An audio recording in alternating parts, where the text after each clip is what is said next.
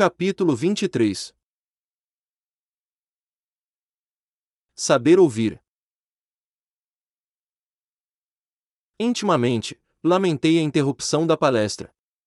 Os esclarecimentos da senhora Laura fortaleciam-me o coração. Lísias entrou em casa visivelmente satisfeito. Olá! Ainda não se recolheu? Perguntou, sorridente. E enquanto os jovens se despediam, convidava-me solícito. Venha ao jardim, pois ainda não viu o luar destes sítios. A dona da casa entrava em conversação com as filhas, enquanto acompanhando Lísias fui aos canteiros em flor. O espetáculo apresentava-se soberbo. Habituado à reclusão hospitalar, entre grandes árvores, ainda não conhecia o quadro maravilhoso que a noite clara apresentava, ali, nos vastos quarteirões do Ministério do Auxílio. Glicíneas de prodigiosa beleza enfeitavam a paisagem. Lírios de neve, matizados de ligeiro azul ao fundo do cálice, pareciam taças, de caricioso aroma. Respirei a longos austos, sentindo que ondas de energia nova me penetravam o ser. Ao longe, as torres da governadoria mostravam belos efeitos de luz.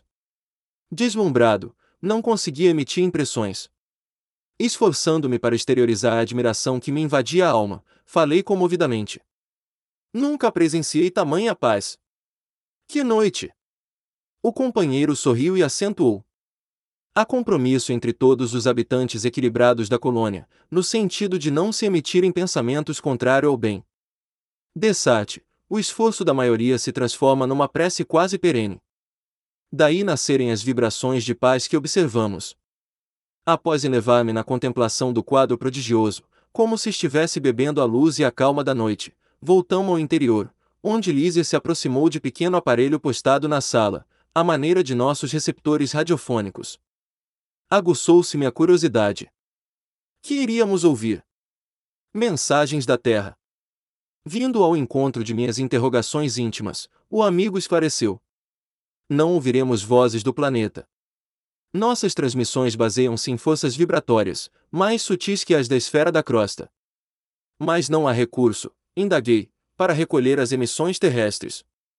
Sem dúvida que temos elementos para fazê-lo, em todos os ministérios, entretanto, no ambiente doméstico o problema de nossa atualidade é essencial.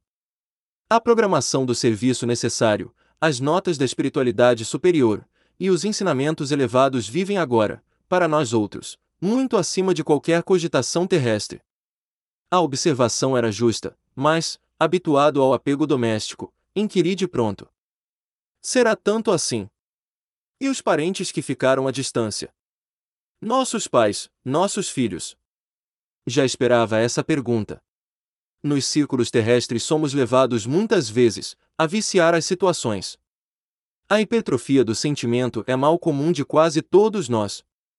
Somos por lá, velhos prisioneiros da condição exclusivista. Em família, isolamo-nos frequentemente no cadinho do sangue e esquecemos o resto das obrigações. Vivemos distraídos dos verdadeiros princípios de fraternidade. Ensinamo-los a todo mundo, mas em geral, chegado o momento do testemunho, somos solidários apenas com os nossos. Aqui, porém, meu amigo, a medalha da vida apresenta outra face. É preciso curar nossas velhas enfermidades e sanar injustiças. No início da colônia, todas as moradias, ao que sabemos, ligavam-se com os núcleos de evolução terrestre. Ninguém suportava a ausência de notícias da parentela comum. Do Ministério da Regeneração ao da Elevação, vivia-se em constante guerra nervosa. Boatos assustadores perturbavam as atividades em geral. Mas, precisamente há dois séculos, um dos generosos ministros da União Divina compelia a governadoria a melhorar a situação. O ex-governador era talvez demasiadamente tolerante. A bondade desviada provoca indisciplinas e quedas, e de quando em quando, as notícias dos afeiçoados terrestres punham muitas famílias em polvorosa. Os desastres coletivos no mundo, quando interessassem algumas entidades em nosso lar, eram aqui verdadeiras calamidades públicas. Segundo nosso arquivo, a cidade era mais um departamento do umbral, que propriamente zona de refazimento e instrução. Amparado pela união divina, o governador proibiu o intercâmbio generalizado. Houve luta. Mas o ministro generoso, que incrementou a medida, valeu-se do ensinamento de Jesus, que manda os mortos enterrarem seus mortos, e a inovação se tornou vitoriosa em pouco tempo. Entretanto, objetei, seria interessante colher notícias dos nossos amados em trânsito na Terra. Não daria isso mais tranquilidade à alma? Lises, que permanecia junto ao receptor, sem ligá-lo, como interessado em me fornecer explicações mais amplas, acrescentou: Observe a si mesmo, a fim de ver se valeria a pena. Está preparado, por exemplo, para manter a precisa serenidade, esperando com fé e agindo com os preceitos divinos, em sabendo que um filho de seu coração está caluniado ou caluniando. Se alguém o informasse agora, de que um dos seus irmãos consanguíneos foi hoje encarcerado como criminoso, teria bastante força para conservar-se tranquilo. Sorri desapontado. Não devemos procurar notícias dos planos inferiores, prosseguiu solícito, senão para levar auxílios justos. Convenhamos, porém, que a criatura alguma auxiliará com justiça, experimentando desequilíbrios do sentimento e do raciocínio. Por isso, é indispensável a preparação conveniente, antes de novos contatos com os parentes terrenos, se eles oferecessem campo adequado ao amor espiritual, o intercâmbio seria desejável. Mas esmagadora porcentagem de encarnados não alcançou ainda, nem mesmo o domínio próprio, e vive às tontas nos altos e baixos das flutuações de ordem material. Precisamos, embora as dificuldades sentimentais, evitar a queda nos círculos vibratórios inferiores. Contudo, evidenciando minha teimosia caprichosa, indaguei. Mas, Lísias, você que tem um amigo encarnado, qual seu pai, não gostaria de comunicar-se com ele? Sem dúvida, respondeu bondosamente.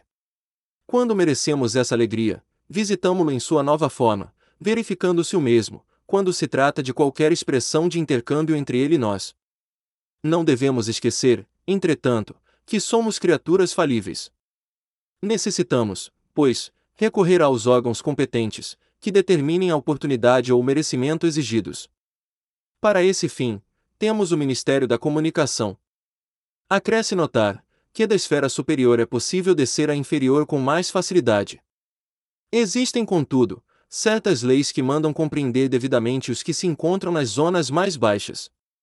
É tão importante saber falar como saber ouvir.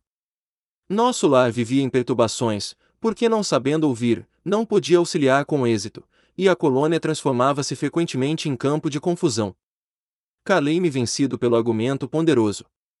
E enquanto me conservava em silêncio, o enfermeiro amigo abriu o controle de recepção sob meus olhos curiosos. Capítulo 24 O impressionante apelo. Ligado o receptor, suave melodia derramou-se no ambiente, embalando-nos em harmoniosa sonoridade, vendo-se no espelho da televisão a figura do locutor, no gabinete de trabalho. Daí a instantes, começou ele a falar. Emissora do posto 2, de moradia. Continuamos a irradiar o apelo da colônia, em benefício da paz na Terra. Concitamos os colaboradores de bom ânimo a congregar energias no serviço de preservação do equilíbrio moral nas esferas do globo. Ajudai-nos, quantos puderem ceder algumas horas de cooperação nas zonas de trabalho, que ligam as forças obscuras do umbral à mente humana. Negras falanges da ignorância, depois de espalharem os fachos incendiários da guerra na Ásia, cercam as nações europeias, impulsionando-as a novos crimes.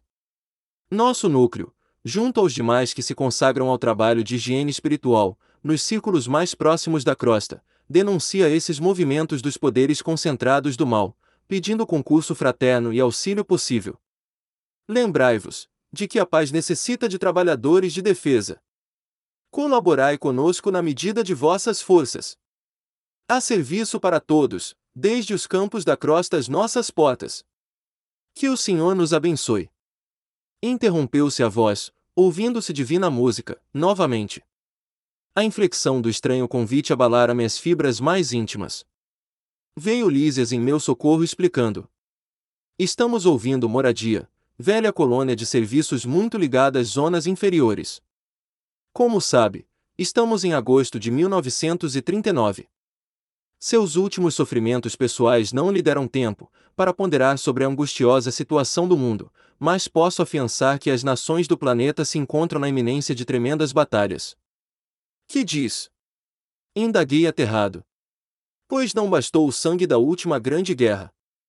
Lísia sorriu, fixando em mim os olhos brilhantes e profundos, como a lastimar em silêncio a gravidade da hora humana. Pela primeira vez o enfermeiro amigo não me respondeu. Seu mutismo constrangera-me. Assombrava-me sobretudo, a imensidade dos serviços espirituais nos planos de vida nova que me recolhera. Pois havia cidades de espíritos generosos, suplicando socorro e cooperação.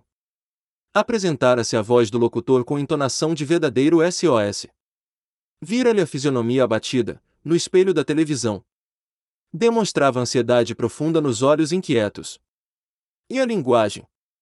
Ouvira-lhe nitidamente o idioma português, claro e correto. Julgava que todas as colônias espirituais se intercomunicassem pelas vibrações do pensamento. Havia, ainda ali, tão grande dificuldade no capítulo do intercâmbio. Identificando minhas perplexidades, Lísias esclareceu. Estamos ainda muito longe das regiões ideais da mente pura. Tal como na Terra, os que se afinam perfeitamente entre si, podem permutar pensamentos sem as barreiras idiomáticas, mas, de modo geral, não podemos prescindir da forma, no lato sentido da expressão. Nosso campo de lutas é imensurável. A humanidade terrestre, constituída de milhões de seres, une-se à humanidade invisível do planeta, que integra muitos bilhões de criaturas. Não seria, portanto, possível atingir as zonas aperfeiçoadas, logo após a morte do corpo físico. Os patrimônios nacionais e linguísticos remanescem ainda aqui, condicionados a fronteiras psíquicas. Nos mais diversos setores de nossa atividade espiritual, existe elevado número de espíritos libertos de todas as limitações, mas insta a considerar que a regra é sofrer-se dessas restrições. Nada enganará o princípio de sequência, imperante nas leis evolutivas. Nesse ínterim, interrompia-se a música, voltando o locutor. Emissora do posto 2, de moradia. Continuamos a irradiar o apelo da colônia em benefício da paz na Terra. Nevoeiros pesados amontoam-se ao longo dos céus da Europa. Forças tenebrosas do umbral penetram em todas as direções, respondendo ao apelo das tendências mesquinhas do homem. Há muitos benfeitores devotados, lutando com sacrifícios em favor da concórdia internacional, nos gabinetes políticos. Alguns governos, no entanto, se encontram excessivamente centralizados, oferecendo escassas possibilidades à colaboração de natureza espiritual. Sem órgãos de ponderação e conselho desapaixonado, caminham esses países para uma guerra de grandes proporções. Irmãos muito amados dos núcleos superiores, auxiliemos a preservação da tranquilidade humana. Defendamos os séculos de experiência de numerosas pátrias-mães da civilização ocidental. Que o Senhor nos abençoe. Calou-se o locutor, e voltaram as cariciosas melodias. O enfermeiro permaneceu em silêncio, que não ousei interromper. Após cinco minutos de harmonia repousante, a mesma voz se fez novamente ouvir. Emissora do posto 2, de moradia. Continuamos a irradiar o apelo da colônia em benefício da paz na Terra. Companheiros e irmãos, invoquemos o amparo das poderosas fraternidades da luz, que presidem aos destinos da América. Cooperai conosco na salvação de milenários patrimônios da evolução terrestre. Marchemos em socorro das coletividades indefesas, amparemos os corações maternais sufocados de angústia. Nossas energias estão empenhadas em vigoroso duelo com as legiões da ignorância. Quanto estiver ao vosso alcance, vinde em nosso auxílio. Somos a parte invisível da humanidade terrestre, e muitos de nós volveremos aos fluidos carnais para resgatar prístinos erros. A humanidade encarnada é igualmente nossa família. Unamo-nos numa só vibração, Contra o assédio das trevas, acendamos a luz. Contra a guerra do mal, movimentemos a resistência do bem. Rios de sangue e lágrimas ameaçam os campos das comunidades europeias. Proclamemos a necessidade do trabalho construtivo, dilatemos nossa fé. Que o Senhor nos abençoe. A essa altura, desligou Lísias o aparelho e viu enxugar discretamente uma lágrima, que seus olhos não conseguiam conter. Num gesto expressivo, falou comovido. Grandes abnegados, os irmãos de moradia. Tudo inútil, porém, acentuou triste depois de ligeira pausa. A humanidade terrestre pagará em dias próximos terríveis tributos de sofrimento. Não há, todavia, recurso para conjurar a tremenda catástrofe? Perguntei sensibilizado. Infelizmente, acrescentou Lísias em tom grave e doloroso, a situação geral é muito crítica. Para atender às solicitações de moradia e de outros núcleos que funcionam nas vizinhanças do umbral, reunimos aqui numerosas assembleias. Mas o Ministério da União Divina esclareceu que a humanidade carnal, como personalidade coletiva, está nas condições do homem insaciável que devorou excesso de substâncias no banquete comum. A crise orgânica é inevitável. Nutriram-se várias nações de orgulho criminoso, vaidade e egoísmo feroz. Experimentam agora a necessidade de expelir os venenos letais. Demonstrando, entretanto, o propósito de não prosseguir no amarguroso assunto, Lises convidou-me a recolher. Capítulo 25 Generoso alvitre No dia imediato, muito cedo, fiz leve refeição em companhia de Lísias e familiares. Antes que os filhos se despedissem rumo ao trabalho do auxílio, a senhora Laura encorajou meu espírito hesitante, dizendo bem-humorada: Já lhe arranjei companhia para hoje. Nosso amigo Rafael, funcionário da regeneração, passará por aqui a meu pedido. Poderá aceitar-lhe a companhia em direção ao novo ministério. Rafael é antiga relação de nossa família e apresenta-lo-á, em meu nome, ao ministro Genésio. Não poderia explicar o contentamento que me dominou a alma. Estava radiante. Agradeci comovido, sem encontrar palavras que definissem meu júbilo. Lises, por sua vez, demonstrou grande alegria. Abraçou-me efusivamente antes de sair, sensibilizando-me o coração. Ao beijar o filho, a senhora Laura recomendou: Você, Lises, avise ao ministro Clarencio, que comparecerei ao expediente logo que entregue nosso amigo aos cuidados de Rafael. Comovidíssimo, eu não conseguia agradecer tamanha dedicação. Ficando a sós, a desvelada genitora do meu amigo dirigiu-me a palavra carinhosa. Meu irmão, permita-me algumas indicações para os seus novos caminhos. Creio que a colaboração maternal sempre vale alguma coisa, e já que sua mãezinha não reside em nosso lar, reivindico a satisfação de orientá-lo neste momento. Gratíssimo, respondi sensibilizado. Nunca saberei traduzir meu reconhecimento à sua atenção. Sorriu a bondosa senhora acrescentando. Estou informada de que pediu trabalho há algum tempo. Sim, esclareci relembrando as elucidações de Clarencio. Sei igualmente, que não obteve de pronto, recebendo mais tarde, a necessária autorização para visitar os ministérios que nos ligam mais fortemente à terra. Esboçando significativa expressão fisionômica, a boa senhora acrescentou: É justamente neste sentido que lhe ofereço minhas sugestões humildes. Falo com o direito de experiência maior. Detendo agora essa autorização, abandone quanto lhe seja possível os propósitos de mera curiosidade. Não deseje personificar a mariposa, de lâmpada em lâmpada. Sei que seu espírito de pesquisa intelectual é muito forte. Médico estudioso, apaixonado de novidades e enigmas, seria muito fácil deslizar na posição nova. Não esqueça que poderá obter valores mais preciosos e dignos que a simples análise das coisas. A curiosidade, mesmo sadia, pode ser zona mental muito interessante, mas perigosa, por vezes. Dentro dela, o espírito desassombrado e leal consegue movimentar-se em atividades nobilitantes, mas os indecisos e inexperientes podem conhecer dores amargas, sem proveito para ninguém. Clarence ofereceu-lhe ingresso nos ministérios, começando pela regeneração. Pois bem, não se limite a observar. Ao invés de albergar a curiosidade, medite no trabalho e atire-se a ele na primeira ocasião que se ofereça. Surgindo ensejo nas tarefas da regeneração, não se preocupe em alcançar o espetáculo dos serviços nos demais ministérios. Aprenda a construir o seu círculo de simpatias, e não ouvide que o espírito de investigação deve manifestar-se após o espírito de serviço. Pesquisar atividades alheias sem testemunhos no bem pode ser criminoso atrevimento. Muitos fracassos, nas edificações do mundo, originam-se de semelhante anomalia. Todos querem observar, raros se dispõem a realizar. Somente o trabalho digno confere ao espírito o merecimento indispensável a quaisquer direitos novos. O Ministério da Regeneração está repleto de lutas pesadas, localizando-se ali a região mais baixa de nossa colônia espiritual.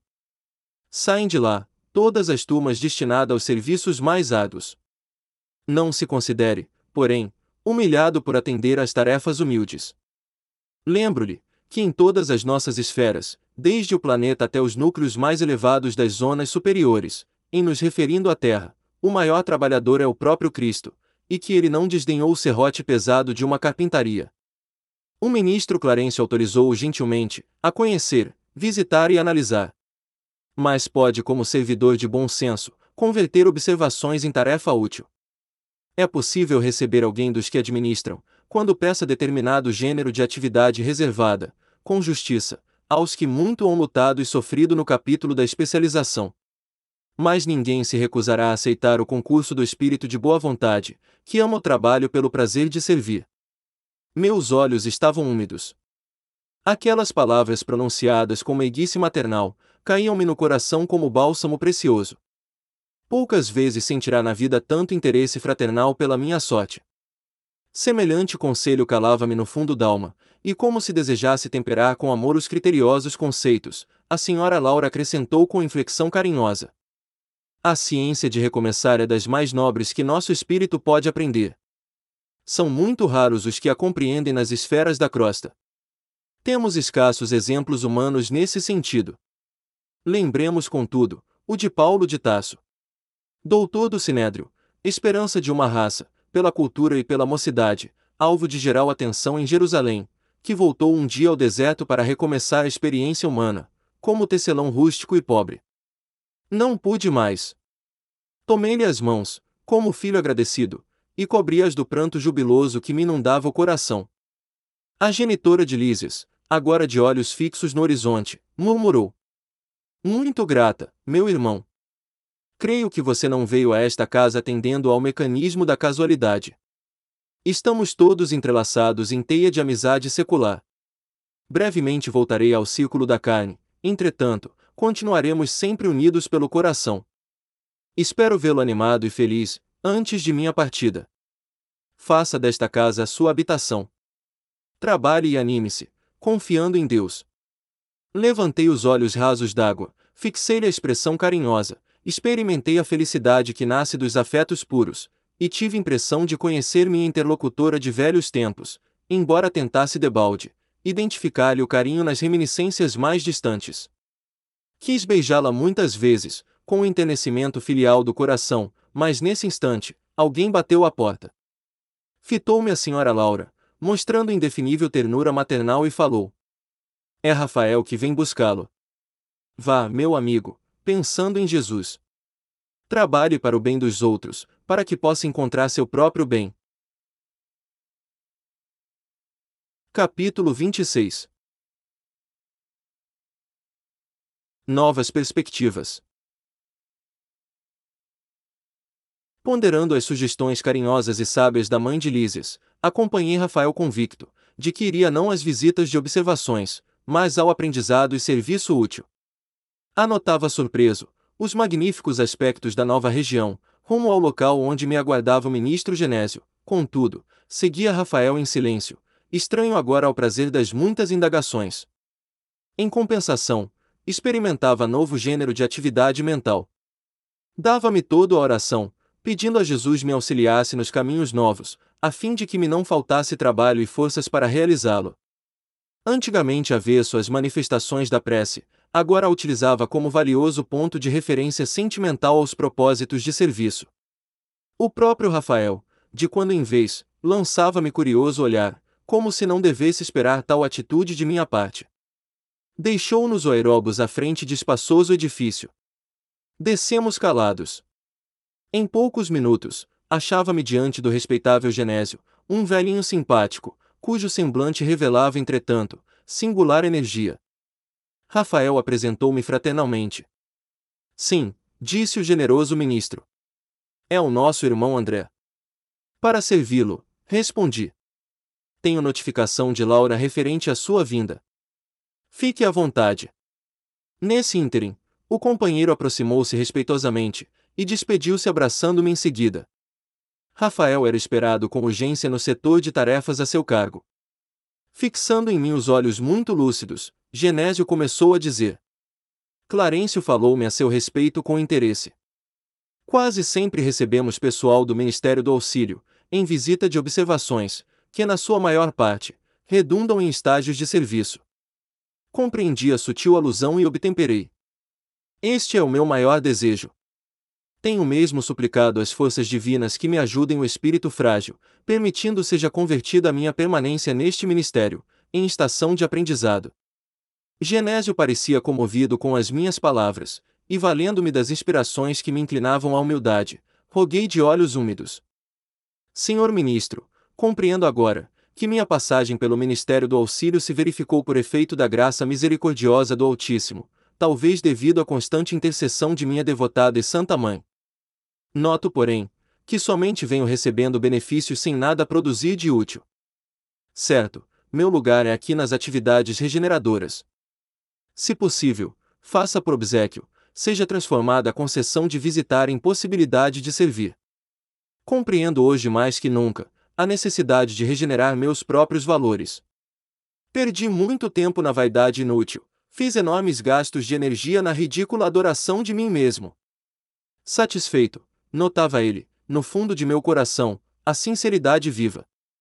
Quando eu recorrera ao ministro Clarencio, não estava ainda bastante consciente do que pedia.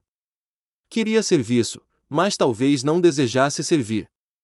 Não entendia o valor do tempo, nem enxergava as bênçãos santificantes da oportunidade. No fundo, era o desejo de continuar a ser o que tinha sido até então, o médico orgulhoso e respeitado, cego nas pretensões descabidas do egotismo em que vivia, encarcerado nas opiniões próprias. No entanto, agora, diante do que vira e ouvira, compreendendo a responsabilidade de cada filho de Deus na obra infinita da criação, punha nos lábios quanto possuía de melhor. Era sincero, enfim. Não me preocupava o gênero de tarefa, procurava o conteúdo sublime do espírito de serviço. O velhinho fitou-me surpreendido, e perguntou: É mesmo você o ex-médico? Sim, Murmurei acanhado. Genésio calou por momentos, como buscando resolução para o caso, dizendo então: Louvo seus propósitos e peço igualmente ao Senhor, o conserve nessa posição digna.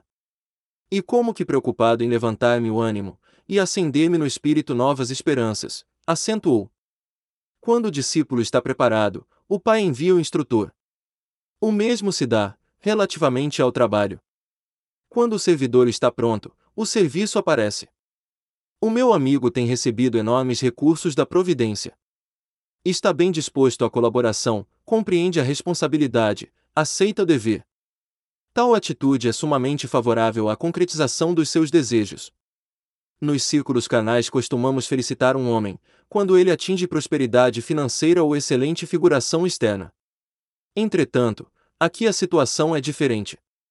Estima-se a compreensão, o esforço próprio, a humildade sincera. Identificando minha ansiedade, concluiu: É possível obter ocupações justas. Por enquanto, porém, é preferível que visite, observe, examine. E logo, ligando-se ao gabinete próximo, falou em voz alta. Solicito a presença de Tobias antes que se dirija às câmaras de retificação. Não se passaram muitos minutos e assomou à porta um senhor de maneiras desembaraçadas. Tobias, explicou Genésio atencioso. Aqui tem um amigo que vem do Ministério do Auxílio, em tarefa de observação. Creio de muito proveito para ele, o contato com as atividades das câmaras retificadoras. Estendi-lhe a mão, enquanto o desconhecido correspondia, afirmando gentil. As suas ordens. Conduzo, prosseguiu o ministro, evidenciando grande bondade. André precisa integrar-se no conhecimento mais íntimo de nossas tarefas. Faculte-lhe toda oportunidade de que possamos dispor.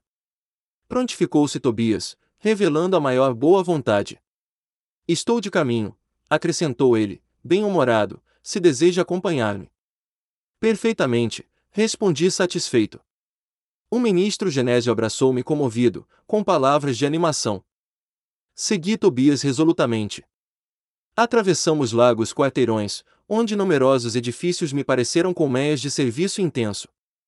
Percebendo minha silenciosa indagação, O novo amigo esclareceu. Temos aqui as grandes fábricas de nosso lar. A preparação de sucos, de tecidos e artefatos em geral, dá trabalho a mais de 100 mil criaturas, que se regeneram e se iluminam ao mesmo tempo. Daí a momentos, penetramos num edifício de aspecto nobre. Servidores numerosos iam e vinham. Depois de extensos corredores, deparou-se-nos vastíssima escadaria, comunicando com os pavimentos inferiores. Desçamos, disse Tobias em tom grave. E notando minha estranheza, explicou solícito. As câmaras de retificação estão localizadas nas vizinhanças do umbral. Os necessitados que aí se reúnem não toleram as luzes, nem a atmosfera de cima, nos primeiros tempos de moradia em nosso lar. Capítulo 27 O trabalho, enfim. Nunca poderia imaginar o quadro que se desenhava agora aos meus olhos. Não era bem o hospital de sangue, nem o Instituto de Tratamento Normal da Saúde Orgânica. Era uma série de câmaras vastas, ligadas entre si, e repletas de verdadeiros despojos humanos. Singular vozerio pairava no ar.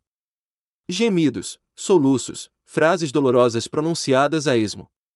Rostos escaveirados, mãos esqueléticas, faces monstruosas deixavam transparecer terrível miséria espiritual. Tão angustiosas foram minhas primeiras impressões que procurei os recursos da prece para não fraquejar.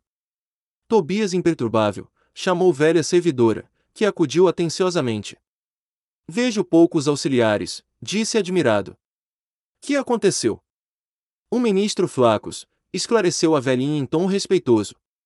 Determinou que a maioria acompanhasse os samaritanos para os serviços de hoje, nas regiões do umbral. Há que multiplicar energias, tornou ele sereno, não temos tempo a perder. Irmão Tobias! Por caridade! gritou um ancião, gesticulando agarrado ao leito, à maneira de louco. Estou a sufocar. Isto é mil vezes pior que a morte na terra. Socorro! Quero sair. Quero ar, muito ar. Tobias aproximou-se, examinou-o com atenção e perguntou: Por que teria o Ribeiro piorado tanto? Experimentou uma crise de grandes proporções, explicou a serva. E o assistente Gonçalves esclareceu que a carga de pensamentos sombrios, emitidos pelos parentes encarnados, era a causa fundamental desse agravo de perturbação. Visto achar-se ainda muito fraco e sem ter acumulado força mental suficiente para desprender-se dos laços mais fortes do mundo, o pobre não tem resistido, como seria de desejar. Enquanto o generoso Tobias acariciava a fronte do enfermo, a serviçal prosseguia esclarecendo. Hoje, muito cedo, ele se ausentou sem consentimento nosso, a correr desabaladamente. Gritava que lhe exigiam a presença no lar, que não podia esquecer a esposa e os filhos chorosos, que era crueldade retê-lo aqui, distante do lar. Lourenço e Hermes esforçaram-se por fazê-lo voltar ao leito, mas foi impossível. Deliberei, então, aplicar alguns passes de prostração. Subtraí-lhe as forças e a motilidade, em benefício dele mesmo. Fez muito bem, acentuou Tobias pensativo. Vou pedir providências contra a atitude da família. É preciso que ela receba maior bagagem de preocupações, para que nos deixe o Ribeiro em paz. Fixei o doente procurando identificar-lhe a expressão íntima, verificando a legítima expressão de um dementado. Ele chamara Tobias como a criança que conhece o benfeitor, mas acusava profundo alinhamento de quanto se dizia a seu respeito. Notando minha admiração, o novo orientador explicou. O pobrezinho permanece na fase de pesadelo, em que a alma pouco mais vê e ouve que as aflições próprias. O homem, meu caro, encontra na vida real o que amontoou para si mesmo. Nosso Ribeiro deixou-se empolgar por numerosas ilusões. Eu quis indagar da origem dos seus padecimentos, conheceres a procedência e o histórico da situação, entretanto, recordei as criteriosas ponderações da mãe de Lísias, relativas à curiosidade, e calei. Tobias dirigiu ao enfermo generosas palavras de otimismo e esperança. Prometeu que iria providenciar recurso a melhoras, que mantivesse calma em benefício próprio, e que não se aborrecesse por estar preso à cama. Ribeiro, muito trêmulo, rosto ceráceo, esboçou um sorriso muito triste e agradeceu com lágrimas. Seguimos através de numerosas filas de camas bem cuidadas, sentindo a desagradável exalação ambiente, oriunda, como vinha a saber mais tarde, das emanações mentais dos que ali se congregavam, com as dolorosas impressões da morte física, e muita vez, sob o império de baixos pensamentos. Reservam-se estas câmaras, explicou o companheiro bondosamente, apenas a entidades de natureza masculina. Tobias. Estou morrendo a fome e sede. Bradava um estagiário. Socorro, irmão! Gritava outro. Por amor de Deus! Não suporto mais! Exclamava ainda outro. Coração alanceado ante o sofrimento de tantas criaturas, não contive a interrogação penosa. Meu amigo, como é triste a reunião de tantos sofredores e torturados! Por que este quadro angustioso? Tobias respondeu sem se perturbar. Não devemos observar aqui somente dor e desolação. Lembre, meu irmão, que estes doentes estão atendidos, que já se retiraram do umbral, onde tantas armadilhas aguardam os imprevidentes, descuidosos de si mesmos. Nestes pavilhões, pelo menos, já se preparam para o serviço regenerador. Quanto às lágrimas que vertem, recordemos que devem a si mesmos esses padecimentos.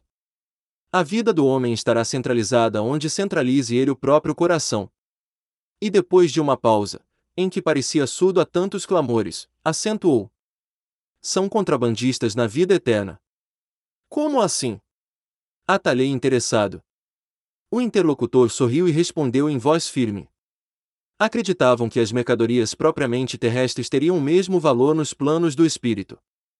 Supunham que o prazer criminoso, o poder do dinheiro, a revolta contra a lei e a imposição dos caprichos, atravessariam as fronteiras do túmulo e vigorariam aqui também, oferecendo-lhes ensejos a disparates novos. Foram negociantes imprevidentes. Esqueceram de cambiar as posses materiais em créditos espirituais, não aprenderam as mais simples operações de câmbio no mundo.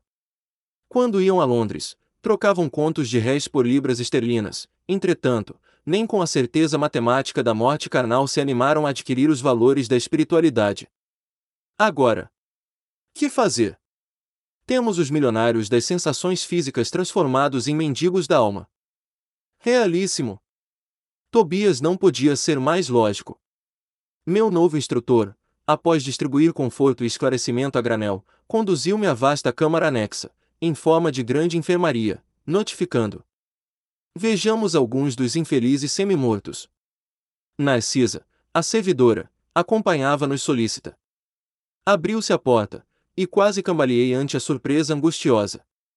Trinta e dois homens de semblante patibular permaneciam inertes em leitos muito baixos, evidenciando apenas leves movimentos de respiração. Fazendo gesto significativo com o indicador, Tobias esclareceu. Estes sofredores padecem um sono mais pesado que outros de nossos irmãos ignorantes. Chamamos-lhes crentes negativos. Ao invés de aceitarem o Senhor, eram vassalos intransigentes do egoísmo. Ao invés de crerem na vida, no movimento, no trabalho, admitiam somente o nada, a imobilidade e a vitória do crime. Converteram a experiência humana em constante preparação para um grande sono, e como não tinham qualquer ideia do bem, a serviço da coletividade, não há outro recurso senão dormir em longos anos em pesadelos sinistros. Não conseguia externar meu espanto. Muito cuidadoso, Tobias começou a aplicar passes de fortalecimento, sob meus olhos atônitos. Fim da operação nos dois primeiros, começaram ambos a expelir negra substância pela boca, espécie de vômito escuro e viscoso, com terríveis emanações cadavéricas. São fluidos venenosos que segregam, explicou Tobias muito calmo. Narcisa fazia o possível por atender prontamente a tarefa de limpeza, mas debalde. Grande número deles deixava escapar a mesma substância negra e fétida. Foi então que instintivamente me agarrei aos petrechos de higiene e lancei-me ao trabalho com ardor. A servidora parecia contente com o auxílio humilde do novo irmão, ao passo que Tobias me dispensava olhares satisfeitos e agradecidos. O serviço continuou por todo o dia, custando-me abençoado suor, e nenhum amigo do mundo poderia avaliar a alegria sublime do médico, que recomeçava a educação de si mesmo na enfermagem rudimentar. Capítulo 28 Em serviço Encerrada a prece coletiva ao crepúsculo, Tobias ligou o receptor a fim de ouvir os samaritanos em atividade no umbral.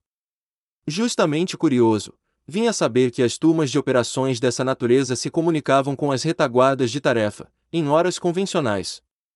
Sentia-me algo cansado pelos intensos esforços dispendidos, mas o coração entoava hinos de alegria interior. Receber a aventura do trabalho, afinal. E o espírito de serviço fornece tônicos de misterioso vigor. Estabelecido o contato elétrico, o pequenino aparelho, sob meus olhos, começou a transmitir o recado depois de alguns minutos de espera. Samaritanos ao Ministério da Regeneração. Samaritanos ao Ministério da Regeneração. Muito trabalho nos abismos da sombra. Foi possível deslocar grande multidão de infelizes, sequestrando as trevas espirituais 29 irmãos. 22 em desequilíbrio mental e 7 em completa inanição psíquica. Nossas turmas estão organizando o transporte. Chegaremos alguns minutos depois da meia-noite. Pedimos providenciar. Notando que Narcisa e Tobias se entreolhavam fundamente admirados, tão logo silenciou a estranha voz, não pude conter a pergunta que me desbordava dos lábios. Como assim? Por que esse transporte em massa? Não são todos espíritos. Tobias sorriu e explicou.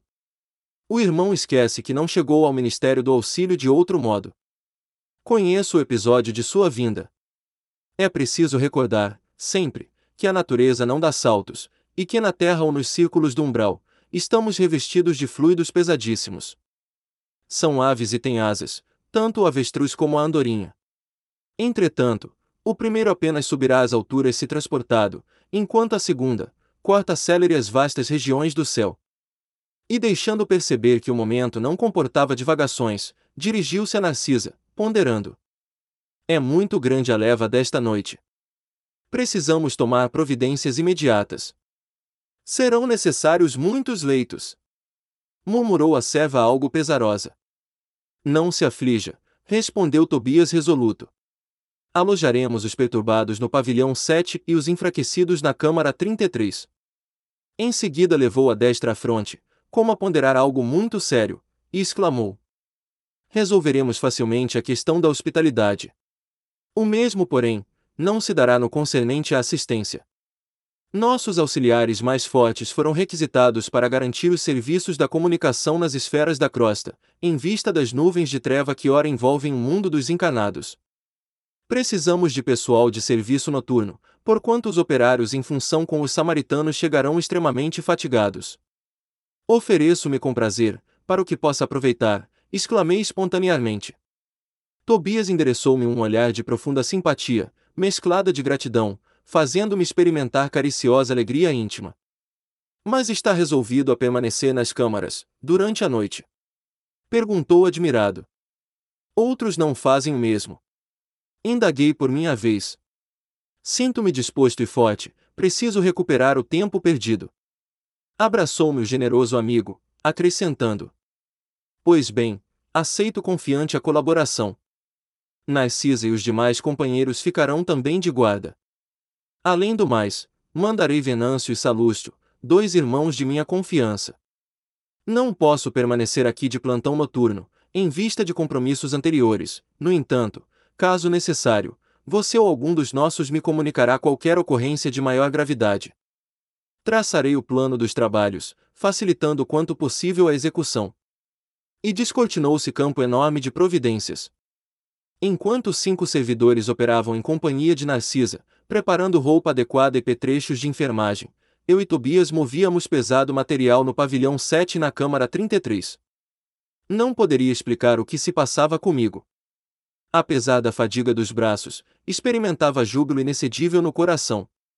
Na oficina, onde a maioria procura o trabalho, entendendo-lhe o sublime valor, servir constitui alegria suprema. Não pensava francamente, na compensação dos bônus hora, nas recompensas imediatas que me pudessem advir do esforço. Contudo, minha satisfação era profunda, reconhecendo que poderia comparecer feliz e honrado, perante minha mãe e os benfeitores que havia encontrado no Ministério do Auxílio. Ao despedir-se, Tobias voltou a abraçar-me e falou: Desejo a vocês muita paz de Jesus, boa noite e serviço útil. Amanhã às 8 horas, você poderá descansar. O máximo de trabalho cada dia é de 12 horas, mas estamos em circunstâncias especiais. Respondi que as determinações me enchiam de sincero contentamento. A sós com o grande número de enfermeiros, passei a interessar-me pelos doentes com mais carinho. Dentre as figuras de auxiliares presentes, impressionou-me a bondade espontânea de Narcisa, que atendia a todos maternalmente. Atraído pela sua generosidade, busquei aproximar-me com interesse. Não foi difícil alcançar o prazer de sua conversação carinhosa e simples. A velhinha amável semelhava-se a um livro sublime de bondade e sabedoria. Mas, a irmã aqui trabalha muito. Perguntei, a certa altura da palestra amistosa. Sim, permaneço nas câmaras de retificação, em serviço ativo, há seis anos e alguns meses. Entretanto, ainda me faltam mais de três anos para realizar meus desejos.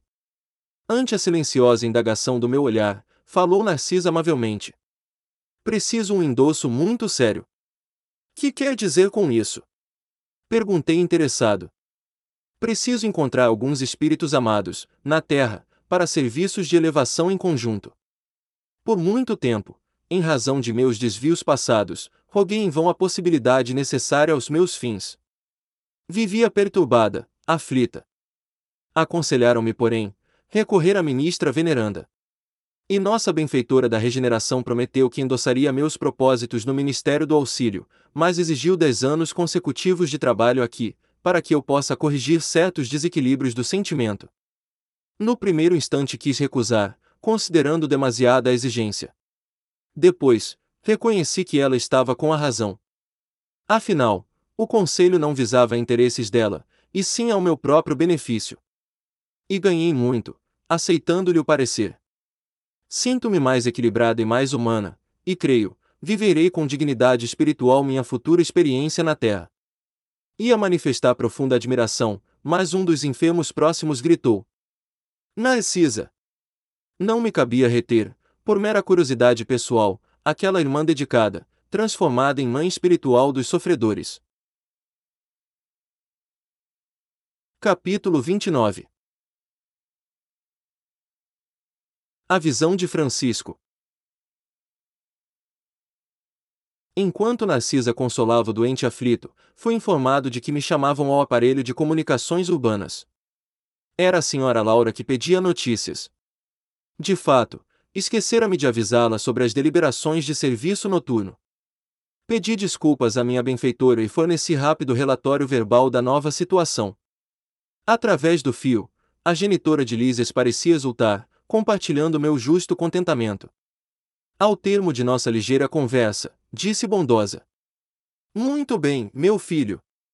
Apaixone-se pelo seu trabalho, embriague-se de serviço útil. Somente assim, atenderemos à nossa edificação eterna.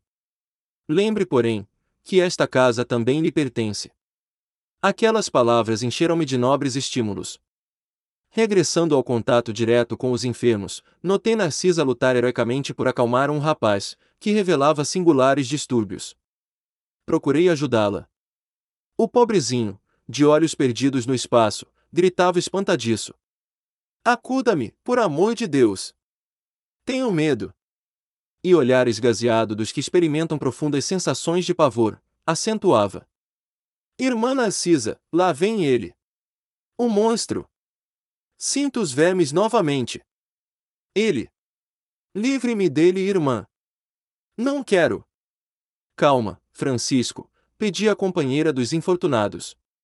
Você vai libertar-se, ganhar muita serenidade e alegria, mas depende do seu esforço. Faça de conta que a sua mente é uma esponja embebida em vinagre. É necessário expelir a substância azeda. Ajudá-lo-ei a fazê-lo, mas o trabalho mais intenso cabe a você mesmo. O doente mostrava boa vontade, acalmava-se enquanto ouvia os conceitos carinhosos, mas volvia a mesma palidez de antes, prorrompendo em novas exclamações. Mas, irmã, repare bem. Ele não me deixa. Já voltou a atormentar-me. Veja. Estou vendo, Francisco, respondia ela cordata. Mas é indispensável que você me ajude a expulsá-lo. Este fantasma diabólico, acrescentava a chorar como criança, provocando compaixão. Confie em Jesus, e esqueça o monstro, dizia a irmã dos infelizes piedosamente. Vamos ao passe. O fantasma fugirá de nós. E aplicou-lhe fluidos salutares e reconfortadores, que Francisco agradeceu, manifestando imensa alegria no olhar. Agora, disse ele, fim da operação magnética. Estou mais tranquilo. Narcisa ajeitou-lhe os travesseiros, mandou que uma serva lhe trouxesse água magnetizada. Aquela exemplificação da enfermeira edificava-me. O bem, como o mal, em toda parte estabelece misterioso contágio. Observando-me o sincero desejo de aprender, Narcisa aproximou-se mais, mostrando-se disposta a iniciar-me nos sublimes segredos do serviço. A quem se refere o doente? Indaguei impressionado. Está, porventura, assediado por alguma sombra invisível ao meu olhar. A velha servidora das câmaras de retificação sorriu carinhosamente e falou: Trata-se do seu próprio cadáver. Que me diz? Tornei espantado. O pobrezinho era excessivamente apegado ao corpo físico, e veio para a esfera espiritual após um desastre, oriundo de pura imprudência. Esteve durante muitos dias, ao lado dos despojos, em pleno sepulcro, sem se conformar com situação diversa. Queria firmemente levantar o corpo hirto, tal o império da ilusão em que vivera, e nesse triste esforço, gastou muito tempo. Amedrontava-se com a ideia de enfrentar o desconhecido, e não conseguia acumular nem mesmo alguns átomos de desapego às sensações físicas. Não valeram socorros das esferas mais altas, porque fechava a zona mental a todo pensamento relativo à vida eterna. Por fim, os vermes fizeram-lhe experimentar tamanhos padecimentos que o pobre se afastou do túmulo, tomado de horror. Começou então a peregrinar nas zonas inferiores do umbral. No entanto, os que lhe foram pais na terra, possuem aqui grandes créditos espirituais e rogaram sua internação na colônia. Trouxeram-mo os samaritanos, quase à força. Seu estado, contudo, é ainda tão grave que não poderá ausentar-se tão cedo das câmaras de retificação. O amigo, que lhe foi genitor na carne, está presentemente em arriscada missão, distante de nosso lar. E vem visitar o doente. Perguntei. Já veio duas vezes, e experimentei grande comoção, observando-lhe o sofrimento discreto. Tamanha é a perturbação do rapaz, que não reconheceu o pai generoso e dedicado. Gritava aflito, mostrando a demência dolorosa. O genitor, que veio vê-lo em companhia do ministro Pádua, do Ministério da Comunicação, pareceu muito superior à condição humana, enquanto se encontrava com o nobre amigo que obtivera hospitalidade para o filho infeliz. Demoraram-se bastante, comentando a situação espiritual dos recém-chegados dos círculos carnais. Mas, quando o ministro Pádua se retirou, compelido por circunstâncias de serviço, o pai do rapaz me pediu-lhe perdoasse o gesto humano e ajoelhou-se diante do enfermo. Tomou-lhe as mãos, ansioso, como se estivesse a transmitir vigorosos fluidos vitais, e beijou-lhe a face, chorando copiosamente. Não pude conter as lágrimas e retirei-me, deixando-os a sós. Não sei o que se passou em seguida, entre ambos, mas notei que Francisco, desde esse dia, melhorou bastante. A demência total reduziu-se a crises, que são agora cada vez mais espaçadas. Como tudo isso comove! Exclamei sob forte impressão. Entretanto, como pode a imagem do cadáver persegui-lo? A visão de Francisco esclareceu a velhinha atenciosa. É o pesadelo de muitos espíritos depois da morte carnal. Apegam-se demasiadamente ao corpo, não enxergam outra coisa, nem vivem senão dele e para ele, votando-lhe verdadeiro culto, e vindo o sopro renovador, não o abandonam. Repelem quaisquer ideias de espiritualidade e lutam desesperadamente pelo conservar. Surgem, no entanto, os vermes vorazes e os expulsam. A essa altura, horrorizam-se do corpo e adotam nova atitude extremista. A visão do cadáver, porém, como forte criação mental deles mesmos, atormenta-os no imo da alma. Sobrevêm perturbações e crises mais ou menos longas, e muitos sofrem, até a eliminação integral do seu fantasma. Notando minha comoção, Narcisa acrescentou: Graças ao Pai, venho aproveitando bastante nestes últimos anos de serviço. Como é profundo o sono espiritual da maioria de nossos irmãos na carne. Isto, porém, deve preocupar-nos, mas não deve ferir-nos. A crisálida cola-se à matéria inerte, mas a borboleta alçará o voo. A semente é quase imperceptível, e no entanto, o carvalho será um gigante. A flor morta volve à terra, mas o perfume vive no céu.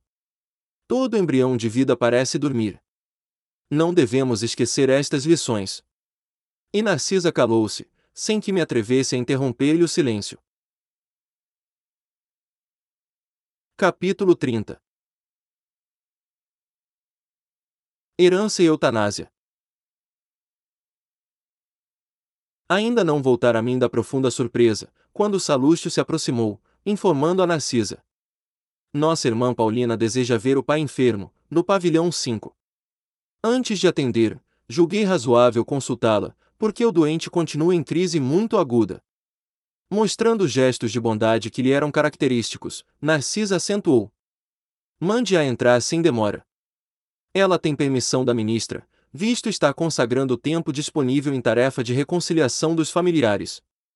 Enquanto o mensageiro se despedia apressado, a enfermeira bondosa acrescentava, dirigindo-se a mim: Você verá que filha dedicada. Não decorrera um minuto e Paulina estava diante de nós, esbelta e linda. Trajava uma túnica muito leve, tecida em seda luminosa. Angelical beleza caracterizava-lhe os traços fisionômicos, mas os olhos denunciavam extrema preocupação. Narcisa apresentou-a delicadamente, e sentindo talvez que poderia confiar na minha presença, perguntou, algo inquieta. E papai, minha amiga? Um pouco melhor, esclareceu a enfermeira, no entanto, ainda acusa desequilíbrios fortes. É lamentável, retrucou a jovem. Nem ele, nem os outros, cedem no estado mental a que se recolheram. Sempre o mesmo ódio e a mesma displicência. Narcisa nos convidou a acompanhá-la, e minutos após, tinha diante de mim um velho de fisionomia desagradável. Olhar duro, cabeleira desgrenhada, rugas profundas, lábios retraídos, inspirava mais piedade que simpatia. Procurei, contudo, vencer as vibrações inferiores que me dominaram, a fim de observar, acima do sofredor, o irmão espiritual. Desapareceu a impressão de repugnância, aclarando-se-me os raciocínios. Apliquei a lição a mim mesmo. Como teria chegado, por minha vez, ao ministério do auxílio? Deveria ser horrível meu semblante de desesperado. Quando examinamos a desventura de alguém, lembrando as próprias deficiências, há sempre asilo para o amor fraterno no coração. O velho enfermo não teve uma palavra de ternura para a filha que o saudou carinhosa. Através do olhar, que evidenciava aspereza e revolta, semelhava-se a uma fera humana enjaulada. Papai, o senhor sente-se melhor? Perguntou com extremo carinho filial. Ai, gritou o doente em voz estentórica, não posso esquecer o infame, não posso descansar o pensamento. Ainda o vejo a meu lado, ministrando-me o veneno mortal. Não diga isso, Papai, pediu a moça delicadamente. Lembre-se de que Edelberto entrou em nossa casa como filho, enviado por Deus. Meu filho! Gritou o infeliz, nunca, nunca. É criminoso sem perdão, filho do inferno.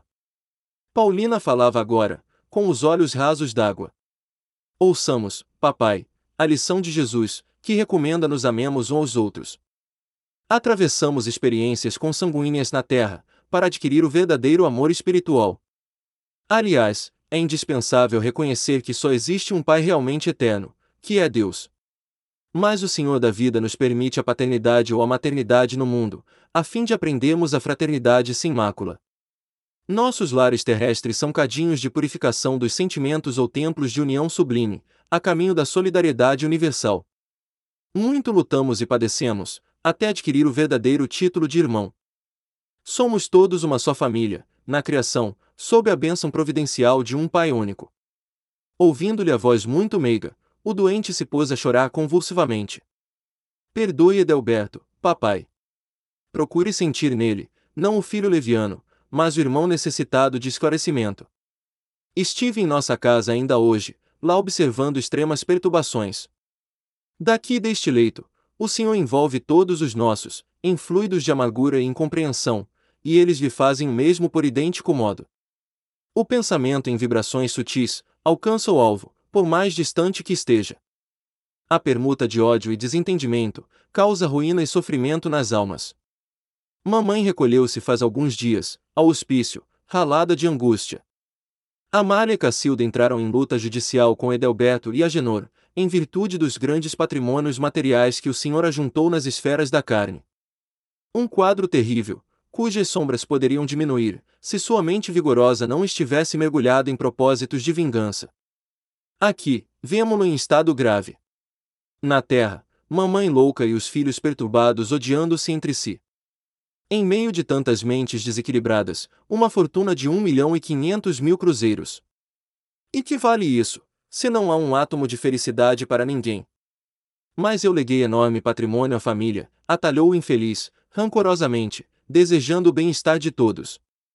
Paulina não o deixou terminar, retomando a palavra. Nem sempre sabemos interpretar o que seja benefício, no capítulo da riqueza transitória. Se o Senhor assegurasse o futuro dos nossos, garantindo-lhes a tranquilidade moral e o trabalho honesto, seu esforço seria de valiosa previdência. Mas, às vezes, papai, costumamos amealhar o dinheiro por espírito de vaidade e ambição.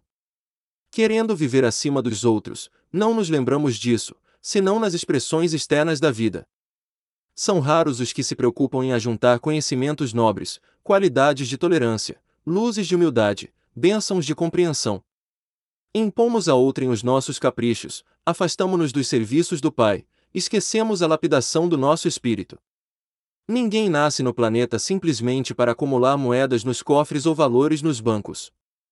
É natural que a vida humana peça o concurso da previdência, e é justo que não prescinda da contribuição de mordomos fiéis, que saibam administrar com sabedoria. Mas ninguém será mordomo do Pai com avareza e propósitos de dominação.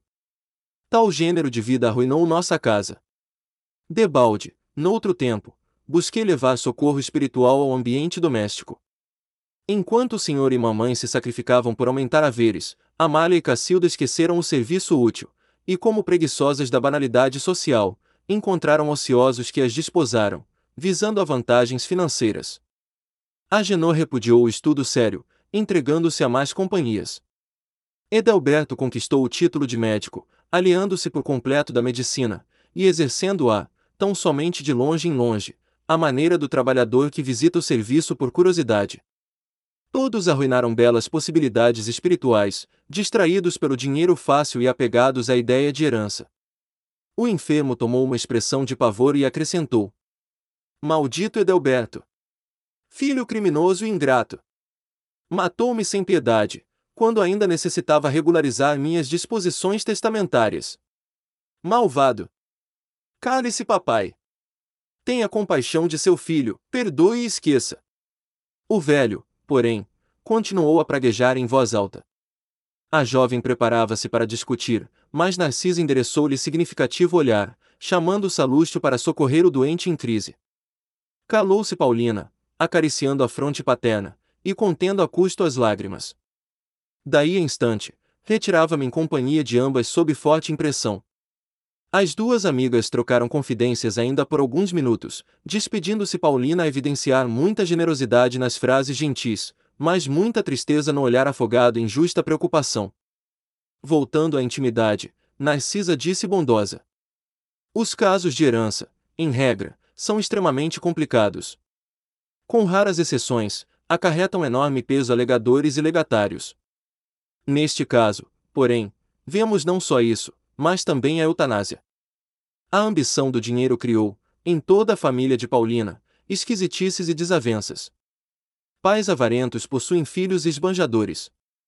Fui à casa de nossa amiga, quando o irmão, o Edelberto, médico de aparência distinta, empregou, no genitor quase moribundo, a chamada morte suave. Esforçamo-nos por o evitar, mas foi tudo em vão. O pobre rapaz desejava, de fato, apressar o desenlace, por questões de ordem financeira, e aí temos agora a imprevidência e o resultado, o ódio e a moléstia. E com expressivo gesto, Narcisa rematou: Deus criou seres e céus, mas nós costumamos transformar-nos em espíritos diabólicos, criando nossos infernos individuais. Capítulo 31 Vampiro Eram 21 horas. Ainda não havíamos descansado, senão em momentos de palestra rápida, necessária a solução de problemas espirituais. Aqui, um doente pedia alívio, ali, outro necessitava passes de reconforto. Quando fomos atender a dois enfermos, no pavilhão 11, escutei gritaria próxima. Fiz instintivo movimento de aproximação, mas Narcisa deteve-me, atenciosa. Não prossiga, disse. Localizam-se ali os desequilibrados do sexo. O quadro seria extremamente doloroso para seus olhos. Guarde essa emoção para mais tarde. Não insisti. Entretanto, fervilhavam-me no cérebro mil interrogações. Abrira-se um mundo novo à minha pesquisa intelectual. Era indispensável recordar o conselho da genitora de Lises, a cada momento, para não me desviar da obrigação justa. Logo após as 21 horas, chegou alguém dos fundos do enorme parque. Era um homenzinho de semblante singular, evidenciando a condição de trabalhador humilde. Narcisa recebeu-o com gentileza, perguntando: Que há, Justino? Qual é a sua mensagem? O operário, que integrava o corpo de sentinelas das câmaras de retificação, respondeu aflito: Venho participar que uma infeliz mulher está pedindo socorro, no grande portão que dá para os campos de cultura. Creio tenha passado despercebida aos vigilantes das primeiras linhas. E por que não a atendeu? Interrogou a enfermeira. O servidor fez um gesto de escrúpulo e explicou. Segundo as ordens que nos regem, não pude fazê-lo, porque a pobrezinha está rodeada de pontos negros. Que me diz? Revidou Narcisa, assustada. Sim, senhora. Então, o caso é muito grave. Curioso, segui a enfermeira através do campo enluarado. A distância não era pequena. Lado a lado, via-se o arvoredo tranquilo do parque muito extenso, agitado pelo vento caricioso. Havíamos percorrido mais de um quilômetro, quando atingimos a grande cancela a que se referira o trabalhador. Deparou-se-nos então, a miserável figura da mulher que implorava socorro do outro lado. Nada vi senão o vulto da infeliz, coberta de andrajos, rosto horrendo e pernas em chaga viva. Mas Narcisa parecia divisar outros detalhes imperceptíveis ao meu olhar, dado o assombro que estampou na fisionomia, ordinariamente calma. Filhos de Deus, bradou a mendiga ao avistar-nos, dai-me abrigo à alma cansada. Onde está o paraíso dos eleitos, para que eu possa fruir a paz desejada? Aquela voz lamuriosa sensibilizava-me o coração. Narcisa, por sua vez, mostrava-se comovida, mas falou em tom confidencial. Não está vendo os pontos negros? Não, respondi. Sua visão espiritual ainda não está suficientemente educada. E depois de ligeira pausa, continuou. Se estivesse em minhas mãos, abriria imediatamente a nossa porta, mas, quando se trata de criaturas nestas condições, nada posso resolver por mim mesma. Preciso recorrer ao vigilante-chefe, em serviço. Assim dizendo, aproximou-se da infeliz e informou em tom fraterno. Faça o obsequio de esperar alguns minutos. Voltamos apressadamente ao interior. Pela primeira vez, entrei em contato com o diretor das sentinelas das câmaras de retificação. Narcisa apresentou-me e notificou-lhe a ocorrência. Ele esboçou um gesto significativo e ajuntou. Fez muito bem comunicando-me o fato. Vamos até lá. Dirigimo-nos os três para o local indicado. Chegados à cancela, o irmão Paulo, orientador dos vigilantes, examinou atentamente a recém-chegada do umbral, e disse: Esta mulher, por enquanto, não pode receber nosso socorro. Trata-se de um dos mais fortes vampiros que tenho visto até hoje. É preciso entregá-la à própria sorte. Senti-me escandalizado. Não seria faltar aos deveres cristãos, abandonar aquela sofredora ao azar do caminho. Narcisa, que me pareceu compartilhar da mesma impressão, adiantou-se suplicante. Mas, irmão Paulo, não há um meio de acolhermos essa miserável criatura nas câmaras. Permitir essa providência, esclareceu ele, seria trair minha função de vigilante. Indicando a mendiga, que esperava a decisão a gritar impaciente, exclamou para a enfermeira. Já notou, Narcisa, alguma coisa além dos pontos negros. Agora, era minha instrutora de serviço que respondia negativamente. Pois vejo mais, respondeu o vigilante-chefe. Baixando o tom de voz, recomendou. Conte as manchas pretas.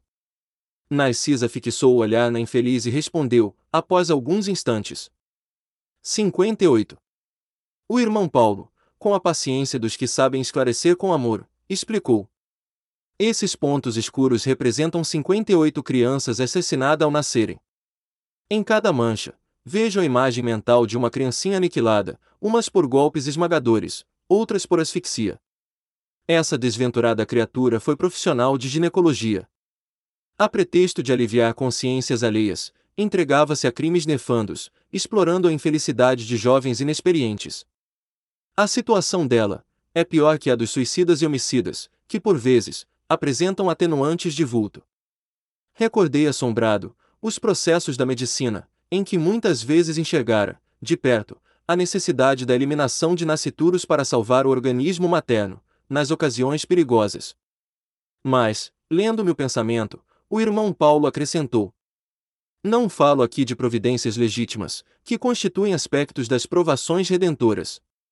Refiro-me ao crime de assassinar os que começam a trajetória na experiência terrestre, com o direito sublime da vida. Demonstrando a sensibilidade das almas nobres, Narcisa rogou: Irmão Paulo, também eu, já errei muito no passado. Atendamos a esta desventurada. Se me permite, eu lhe dispensarei cuidados especiais. Reconheço, minha amiga, respondeu o diretor da vigilância impressionando pela sinceridade que todos somos espíritos endividados, entretanto, temos a nosso favor o reconhecimento das próprias fraquezas e a boa vontade de resgatar nossos débitos. Mas esta criatura, por agora, nada deseja senão perturbar quem trabalha. Os que trazem os sentimentos calejados na hipocrisia, emitem forças destrutivas. Para que nos serve aqui um serviço de vigilância? E sorrindo expressivamente, exclamou: Busquemos a prova. O vigilante-chefe aproximou-se então, da pedinte e perguntou: Que deseja a irmã, do nosso concurso fraterno? Socorro! Respondeu Lacrimosa. Mas, minha amiga, ponderou acertadamente. É preciso sabermos aceitar o sofrimento retificador. Por que razão tantas vezes cortou a vida em tizinhos frágeis, que iam à luta com a permissão de Deus? Ouvindo inquieta, ela exibiu terrível carantonha de ódio e bradou: quem me atribui essa infâmia? Minha consciência está tranquila, canalha. Empreguei a existência auxiliando a maternidade na terra. Fui caridosa e crente, boa e pura. Não é isso que se observa na fotografia viva dos seus pensamentos e atos. Creio que a irmã ainda não recebeu, nem mesmo o benefício do remorso. Quando abrir sua alma às bênçãos de Deus, reconhecendo as necessidades próprias, então, volte até aqui. Irada, respondeu a interlocutora. Demônio! Feiticeiro! Sequais de Satã! Não voltarei jamais. Estou esperando o céu que me prometeram, e que espero encontrar. Assumindo atitude ainda mais firme, falou o vigilante-chefe com autoridade. Faça então o favor de retirar-se. Não temos aqui o céu que deseja.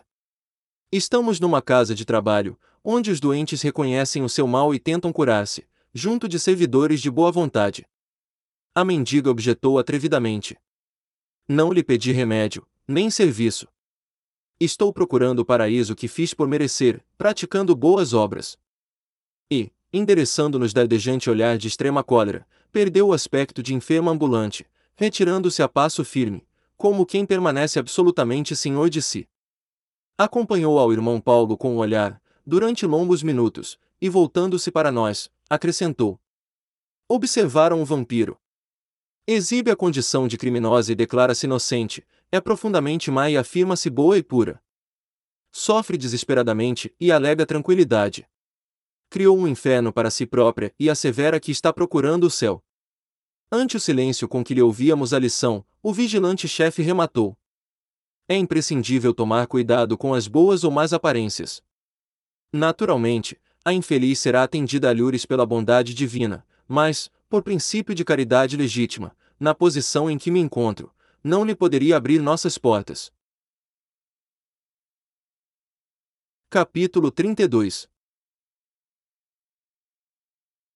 Notícias de Veneranda agora que penetrara o parque banhado de luz, experimentava singular fascinação.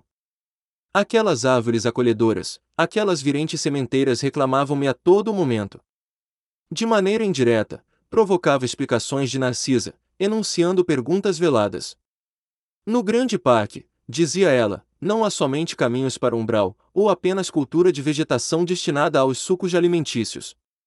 A ministra veneranda criou planos excelentes para os nossos processos educativos. E observando minha curiosidade sadia, continuou esclarecendo. Trata-se dos salões verdes, para serviço de educação. Entre as grandes fileiras das árvores, há recintos de maravilhosos contornos para as conferências dos ministros da regeneração. Outros para ministros visitantes, e estudiosos em geral, reservando-se, porém, um de assinalada beleza para as conversações do governador, quando ele se digna de vir até nós. Periodicamente, as árvores eretas se cobrem de flores, dando ideia de pequenas torres coloridas, cheias de encantos naturais. Temos, assim, no firmamento, o teto acolhedor, com as bênçãos do sol ou das estrelas distantes. Devem ser prodigiosos esses palácios da natureza, acrescentei. Sem dúvida, prosseguiu a enfermeira entusiasticamente. O projeto da ministra despertou, segundo me informaram, aplausos francos em toda a colônia. Soube que tal se dera, havia precisamente 40 anos. Iniciou-se então, a campanha do Salão Natural. Todos os ministérios pediram cooperação, inclusive o da União Divina, que solicitou o concurso de veneranda na organização de recintos dessa ordem, no Bosque das Águas. Surgiram deliciosos recantos em toda a parte. Os mais interessantes, todavia, a meu ver, são os que se instituíram nas escolas. Variam nas formas e dimensões, nos parques de educação do esclarecimento, instalou a ministra um verdadeiro castelo de vegetação, em forma de estrela, dentro do qual se abrigam cinco numerosas classes de aprendizados e cinco instrutores diferentes. No centro, funciona enorme aparelho destinado a demonstrações pela imagem, à maneira do cinematógrafo terrestre, com o qual é possível levar a efeito cinco projeções variadas, simultaneamente. Essa iniciativa melhorou consideravelmente a cidade, unindo no mesmo esforço o serviço proveitoso à utilidade prática e à beleza espiritual. Valendo-me da pausa natural, interpelei. E o mobiliário dos salões? Tal como dos grandes recintos terrenos. Narcisa sorriu e acentuou. A diferença. A ministra ideou os quadros evangélicos do tempo que assinalou a passagem do Cristo pelo mundo, e sugeriu recursos da própria natureza. Cada salão natural tem bancos e poltronas esculturados na substância do solo, forrados de relva lente macia. Isso imprime formosura e disposições características. Disse a organizadora que seria justo lembrar as preleções do mestre, em plena praia, quando de suas divinas excursões junto ao Tiberíades, e dessa recordação surgiu o empreendimento do mobiliário natural. A conservação exige cuidados permanentes, mas a beleza dos quadros representa vasta compensação. A essa altura, interrompeu-se a bondosa enfermeira, mas identificando-me um interesse silencioso, prosseguiu. O mais belo recinto do nosso ministério é o destinado às palestras do governador. A ministra veneranda descobriu que ele sempre estimou as paisagens de gosto helênico, mais antigo, e decorou o salão a traços especiais, formados em pequenos canais de água fresca, pontes graciosas, lagos minúsculos, palanquins de arvoredo e frondejante vegetação. Cada mês do ano mostra cores diferentes, em razão das flores que se vão modificando em espécie, de 30 a 30 dias. A ministra reserva o mais lindo aspecto para o mês de dezembro, em comemoração ao Natal de Jesus, quando a cidade recebe os mais formosos pensamentos e as mais vigorosas promessas dos nossos companheiros encarnados na terra, e envia por sua vez ardentes afirmações de esperança e serviço às esferas superiores, em homenagem ao Mestre dos Mestres. Esse salão é nota de júbilo para os nossos ministérios. Talvez já saiba que o governador aqui vem, quase que semanalmente, aos domingos. Ali permanece longas horas, conferenciando com os ministros da regeneração, conversando com os trabalhadores, oferecendo sugestões valiosas, examinando nossas vizinhanças com umbral, recebendo nossos votos e visitas, e confortando enfermos convalescentes. À noitinha, quando pode demorar-se, ouve música e assiste a números de arte, executados por jovens e crianças dos nossos educandários. A maioria dos forasteiros que se hospedam em nosso lar costuma vir até aqui, só no propósito de conhecer esse palácio natural, que acomoda confortavelmente mais de 30 mil pessoas. Ouvindo os interessantes informes, eu experimentava um misto de alegria e curiosidade. O salão da ministra veneranda, continuou Narcisa animadamente. É também esplêndido recinto, cuja conservação nos merece especial carinho. Todo o nosso préstimo será pouco para retribuir as dedicações dessa abnegada serva de Nosso Senhor. Grande número de benefícios, neste ministério, foram por ela criados para atender aos mais infelizes. Sua tradição de trabalho em nosso lar é considerada pela governadoria como das mais dignas. É a entidade com maior número de horas de serviço na colônia, e a figura mais antiga do governo e do ministério, em geral. Permanece em tarefa ativa nesta cidade, há mais de 200 anos. Impressionado com as informações, adiantei. Como deve ser respeitável essa benfeitora? Você diz muito bem, atalhou Narcisa com reverência. É criatura das mais elevadas de nossa colônia espiritual. Os onze ministros que com ela atuam na regeneração, ouvem-na antes de tomar qualquer providência de vulto. Em numerosos processos, a governadoria se socorre dos seus pareceres, com exceção do governador, a ministra veneranda é a única entidade em nosso lar que já viu Jesus nas esferas resplandecentes. Mas nunca comentou esse fato de sua vida espiritual e esquiva-se a menor informação a tal respeito. Além disso, há outra nota interessante relativamente a ela. Um dia, há quatro anos, nosso lar amanheceu em festa. As Fraternidades da Luz, que regem os destinos cristãos da América, homenagearam Veneranda conferindo-lhe a Medalha do Mérito de Serviço, a primeira entidade da colônia que conseguiu até hoje semelhante triunfo, apresentando um milhão de horas de trabalho útil, sem interromper, sem reclamar e sem esmorecer. Generosa comissão veio trazer a honrosa mercê, mas em meio do júbilo geral, reunidos a governadoria, os ministérios e a multidão na Praça Maior, a ministra veneranda apenas chorou em silêncio. Entregou em seguida o troféu aos arquivos da cidade, afirmando que não o merecia, e transmitindo a personalidade coletiva da colônia, apesar dos protestos do governador. Desistiu de todas as homenagens festivas com que se pretendia comemorar, mais tarde, o acontecimento, jamais comentando a honrosa conquista. Extraordinária mulher! Disse eu. Por que não se encaminharia a esferas mais altas? Narcisa baixou o tom de voz e declarou: Intimamente, ela vive em zonas muito superiores à nossa, e permanece em nosso lar por espírito de amor e sacrifício. Soube que essa benfeitora sublime vem trabalhando há mais de mil anos pelo grupo de corações bem-amados, que demoram na terra, e espera com paciência. Como poderei conhecê-la? Perguntei impressionado. Narcisa, que parecia alegrar-se com o meu interesse, explicou satisfeita. Amanhã à tardinha, após as preces, a ministra virá ao salão a fim de esclarecer alguns aprendizes sobre o pensamento. Capítulo 33 Curiosas observações. Poucos minutos antes de meia-noite, Narcisa permitiu minha ida ao grande portão das câmaras. Os samaritanos deviam estar nas vizinhanças. Era imprescindível observar-lhes a volta, para tomar providências. Com que emoção tornei ao caminho cercado de árvores frondosas e acolhedoras. Aqui, troncos que recordavam o carvalho vetusto da terra. Além, folhas caprichosas lembrando a acácia e o pinheiro. Aquele era embalsamado figurava-se-me uma bênção.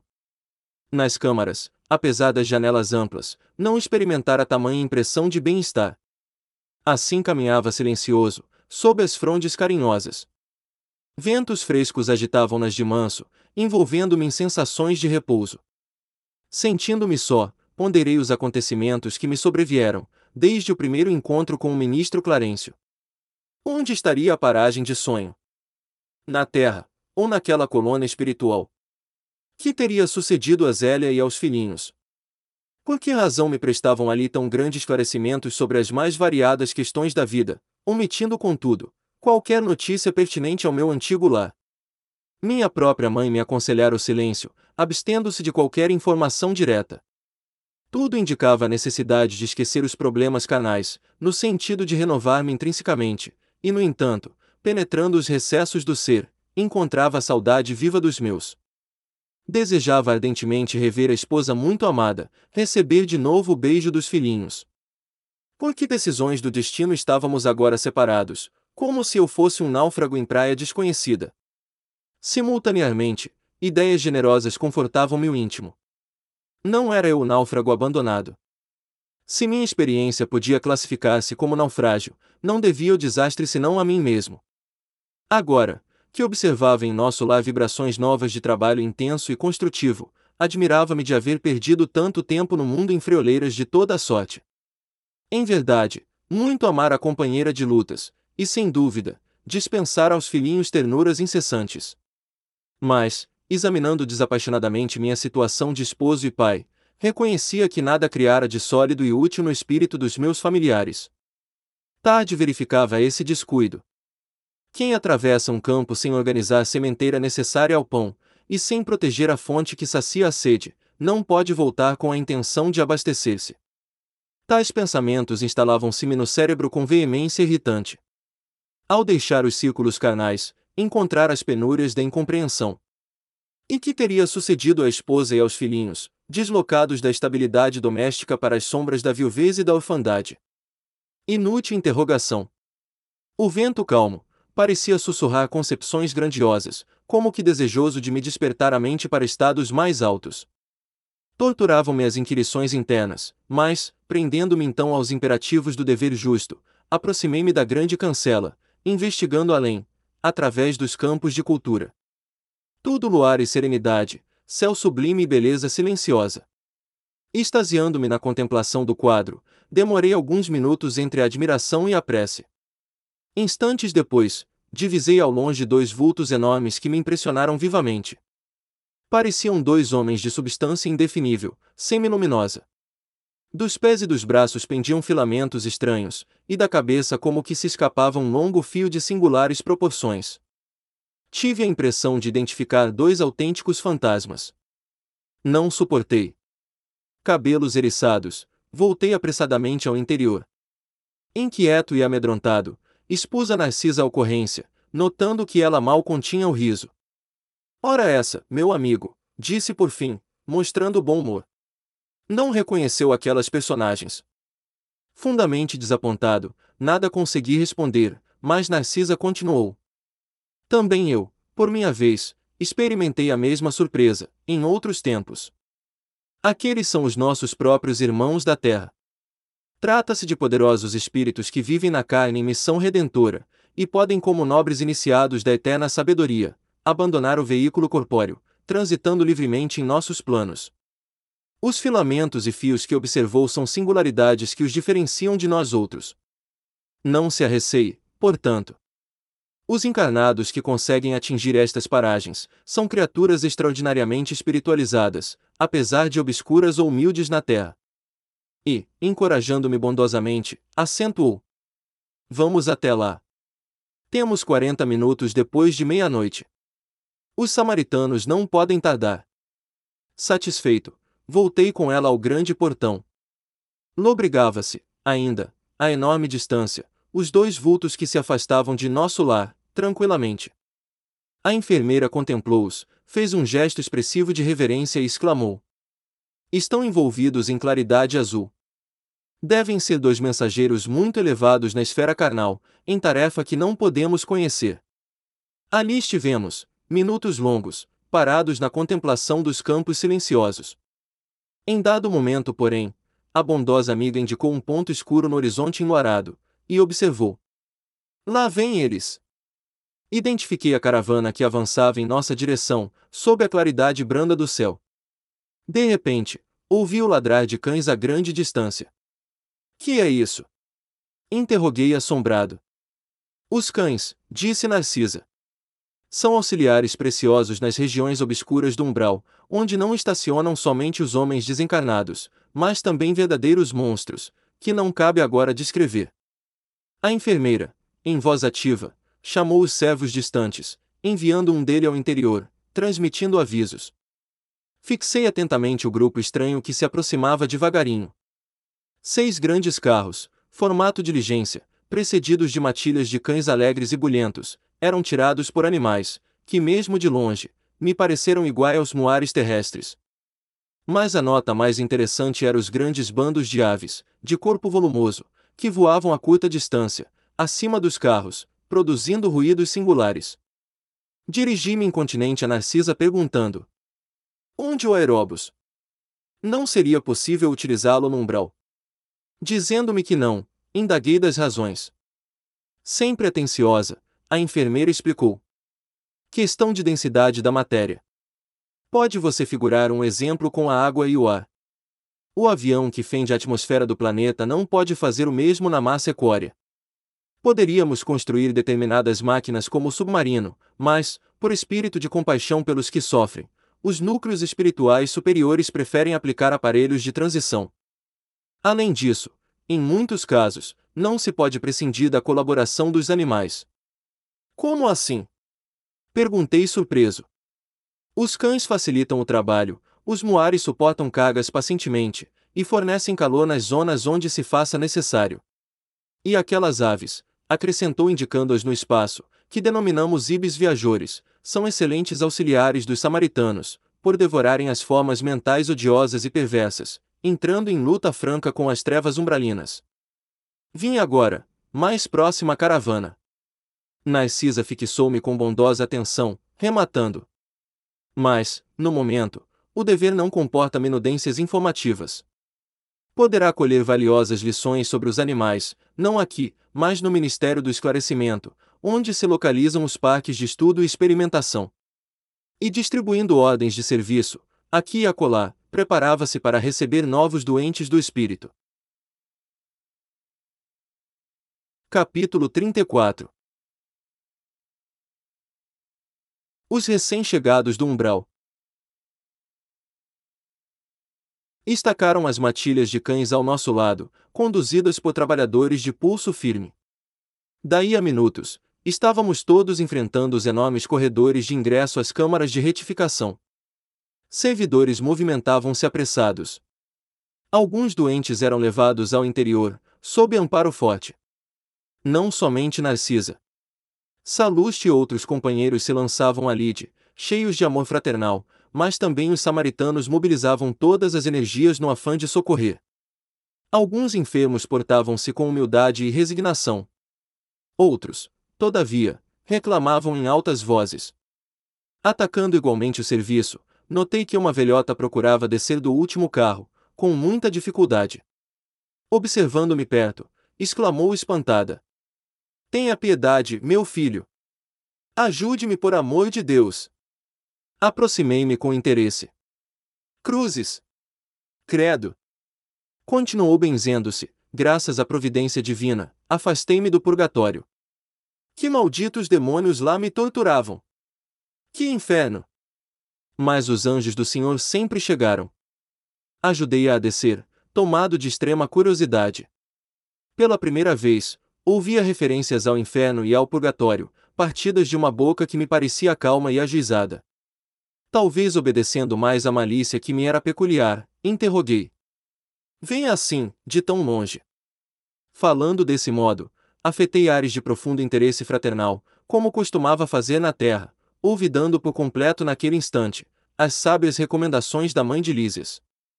A pobre criatura, percebendo o meu interesse, começou a explicar-se. De grande distância. Foi na terra, meu filho, mulher de muito bons costumes. Fiz muita caridade, rezei incessantemente como sincera devota. Mas, quem pode com as artes de Satanás? Ao sair do mundo vi-me cercada de seres monstruosos, que me arrebataram em verdadeiro torvelinho. A princípio implorei a proteção dos arcanjos celestes. Os espíritos diabólicos, entretanto, conservaram-me enclausurada. Mas eu não perdi a esperança de ser libertada de um momento para outro, porque deixei uns dinheiros para a celebração de missas mensais por meu descanso. Atendendo ao impulso vicioso de perseguir assuntos que nada tinham que ver comigo, insisti. Como são interessantes as suas observações! Mas não procurou saber as razões de sua demora naquelas paragens. Absolutamente não, respondeu, persignando-se. Como lhe disse, enquanto estive na terra, fiz o possível por ser uma boa religiosa. Sabe o Senhor que ninguém está livre de pecar. Meus escravos provocavam rixas e contendas, e embora a fortuna me proporcionasse vida calma, de quando em quando, era necessário aplicar disciplinas. Os leitores eram excessivamente escrupulosos e eu não podia hesitar nas ordens de cada dia. Não raro algum negro morria no tronco para escamento geral. Outras vezes, era obrigado a vender as mães cativas, separando-as dos filhos, por questões de harmonia doméstica. Nessas ocasiões, sentia morder-me a consciência, mas confessava-me todos os meses, quando o padre Amâncio visitava a fazenda. E depois da comunhão, estava livre dessas faltas veniais, porque recebendo a absolvição no confessionário, e ingerindo a sagrada partícula, estava novamente em dia com todos os meus deveres para com o mundo e com Deus. A essa altura, escandalizado com a exposição, comecei a doutrinar. Minha irmã, essa razão de paz espiritual era falsa. Os escravos eram igualmente nossos irmãos. Perante o Pai Eterno, os filhinhos dos servos são iguais aos dos senhores. Ouvindo-me, ela bateu o pé autoritariamente e falou, irritada. Isso é que não. Escravo é escravo. Se assim não fora, a religião nos ensinaria o contrário. Pois se havia cativos em casa de bispos, quanto mais em nossas fazendas. Quem haveria de plantar a terra, senão eles? E creia que sempre lhes concedi minhas senzalas como verdadeira honra. Em minha fazenda nunca vieram ao terreiro das visitas, senão para cumprir minhas ordens. Padre Amâncio, nosso virtuoso sacerdote, disse-me na confissão que os africanos são os piores entes do mundo, nascidos exclusivamente para servirem a Deus no cativeiro. Pensa então, que me poderia encher de escrúpulos no trato com essa espécie de criaturas? Não tenha dúvida, os escravos são seres perversos, filhos de Satã. Chego a admirar-me da paciência com que tolerei essa gente na terra. E devo declarar que saí quase inesperadamente do corpo, por me haver chocado a determinação da princesa, libertando esses bandidos. Decorreram muitos anos, mas lembro-me perfeitamente. Achava-me adoentada havia muitos dias, e quando o padre Amâncio trouxe a nova da cidade, piorei de súbito. Como poderíamos ficar no mundo, vendo esses criminosos em liberdade? Certo, eles desejariam escravizar-nos por sua vez, e a servir a gente dessa laia, não seria melhor morrer? Recordo que me confessei com dificuldade, recebi as palavras de conforto do nosso sacerdote, mas parece que os demônios são também africanos e viviam à espreita, sendo eu obrigada a sofrer-lhes a presença até hoje. E quando veio? Perguntei em maio de 1888. Experimentei estranha sensação de espanto. A interlocutora fixou o olhar embaciado no horizonte e falou: É possível que meus sobrinhos tenham esquecido de pagar as missas. Entretanto, deixei a disposição em testamento. Ia responder, convocando-lhe os raciocínios à zona superior, fornecendo-lhe ideias novas de fraternidade e fé, mas Narcisa aproximou-se e disse-me, bondosa: André, meu amigo, você esqueceu que estamos providenciando alívio a doentes e perturbados. Que proveito lhe advém de semelhantes informações? Os dementes falam de maneira incessante, e quem os ouve, gastando interesse espiritual, pode não estar menos louco. Aquelas palavras foram ditas com tanta bondade que corei de vergonha, sem coragem de a elas responder. Não se impressione, exclamou a enfermeira delicadamente. Atendamos aos irmãos perturbados. Mas, a senhora é de opinião que estou nesse número? Perguntou a velhota, melindrada. Narcisa, porém, demonstrando suas excelentes qualidades de psicóloga, tomou expressão de fraternidade carinhosa e exclamou: Não, minha amiga, não digo isso. Creio, porém, que deve estar muito cansada. Seu esforço purgatorial foi muito longo. Justamente, esclareceu a recém-chegada do umbral. Não imaginam que tenho sofrido, torturada pelos demônios. A pobre criatura ia continuar repetindo a mesma história, mas Narcisa, ensinando-me como proceder em tais circunstâncias, atalhou. Não comente o mal. Já sei tudo o que lhe ocorreu de amargo e doloroso. Descanse, pensando que vou atendê-la. E no mesmo instante, dirigiu-se a um dos auxiliares, sem afetação. Você, Zenóbio, Vá ao departamento feminino e chame Nemésia, em meu nome, para que conduza mais uma irmã aos leitos de tratamento. Capítulo 35 Encontro singular Guardavam-se petrechos da excursão e recolhiam-se animais de serviço, quando a voz de alguém se fez ouvir carinhosamente, a meu lado. André! Você aqui! Muito bem! Que agradável surpresa! Voltei-me surpreendido e reconheci no samaritano que assim falava, o velho Silveira, pessoa de meu conhecimento, a quem meu pai, como negociante inflexível, despojara um dia de todos os bens. Justo acanhamento dominou-me, então. Quis cumprimentá-lo, corresponder ao gesto afetuoso, mas a lembrança do passado paralisava-me de súbito. Não podia fingir naquele ambiente novo, onde a sinceridade transparecia de todos os semblantes. Foi o próprio Silveira, que compreendendo a situação, veio em meu socorro acrescentando. Francamente ignorava que você tivesse deixado o corpo, e estava longe de pensar que o encontraria em nosso lar. Identificando-lhe a amabilidade espontânea, abracei-o comovido, murmurando palavras de reconhecimento. Quis ensaiar algumas explicações relativamente ao passado, mas não o consegui. No fundo, eu desejava pedir desculpas pelo procedimento de meu pai, levando-o ao extremo de uma falência desastrosa. Naquele instante, eu revia mentalmente o clichê do pretérito. A memória exibia de novo o quadro vivo. Parecia-me ouvir ainda a senhora Silveira, quando foi à nossa casa, suplicante, esclarecer a situação. O marido estava acamado havia muito, agravando-se-lhes a penúria com a enfermidade de dois filhinhos. As necessidades não eram reduzidas e os tratamentos exigiam soma considerável. A pobrezinha chorava, levando o lenço aos olhos. Pedia mora, implorava concessões justas. Humilhava-se dirigindo olhares doridos à minha mãe, como a rogar entendimento e socorro no coração de outra mulher. Recordei que minha mãe intercedeu atenciosa, e pediu a meu pai esquecesse os documentos assinados, abstendo-se de qualquer ação judicial. Meu genitor, porém, habituado a transações de vulto e favorecido pela sorte, não podia compreender a condição do retalhista. Manteve-se irredutível. Declarou que lamentava as ocorrências, que ajudaria o cliente e amigo de outro modo, frisando, porém, que no tocante aos débitos reconhecidos, não via outra alternativa que a de cumprir religiosamente os dispositivos legais. Não podia, afirmava, quebrar as normas e precedentes do seu estabelecimento comercial. As promissórias teriam efeito legal. E consolava a esposa aflita, comentando a situação de outros clientes, que a seu ver se encontravam em piores condições que o Silveira. Lembrei os olhares de simpatia que minha mãe lançou à desventurada postulante, afogada em lágrimas. Meu pai guardara profunda indiferença a todas as súplicas, e quando a pobre mulher se despediu, repreendeu minha mãe austeramente, proibindo-lhe qualquer intromissão na esfera dos negócios comerciais. A pobre família houve de acar com a ruína financeira completa. Relembrava perfeitamente o instante em que o próprio piano da senhorita Silveira foi retirado da residência, para satisfazer as últimas exigências do credor implacável. Queria desculpar-me, e todavia não encontrava frases justas, porque na ocasião, também encorajara meu pai, a consumar o iníquo atentado. Considerava minha mãe excessivamente sentimentalista, e induzira-o a prosseguir na ação até o fim. Muito jovem ainda, a vaidade apossara-se de mim.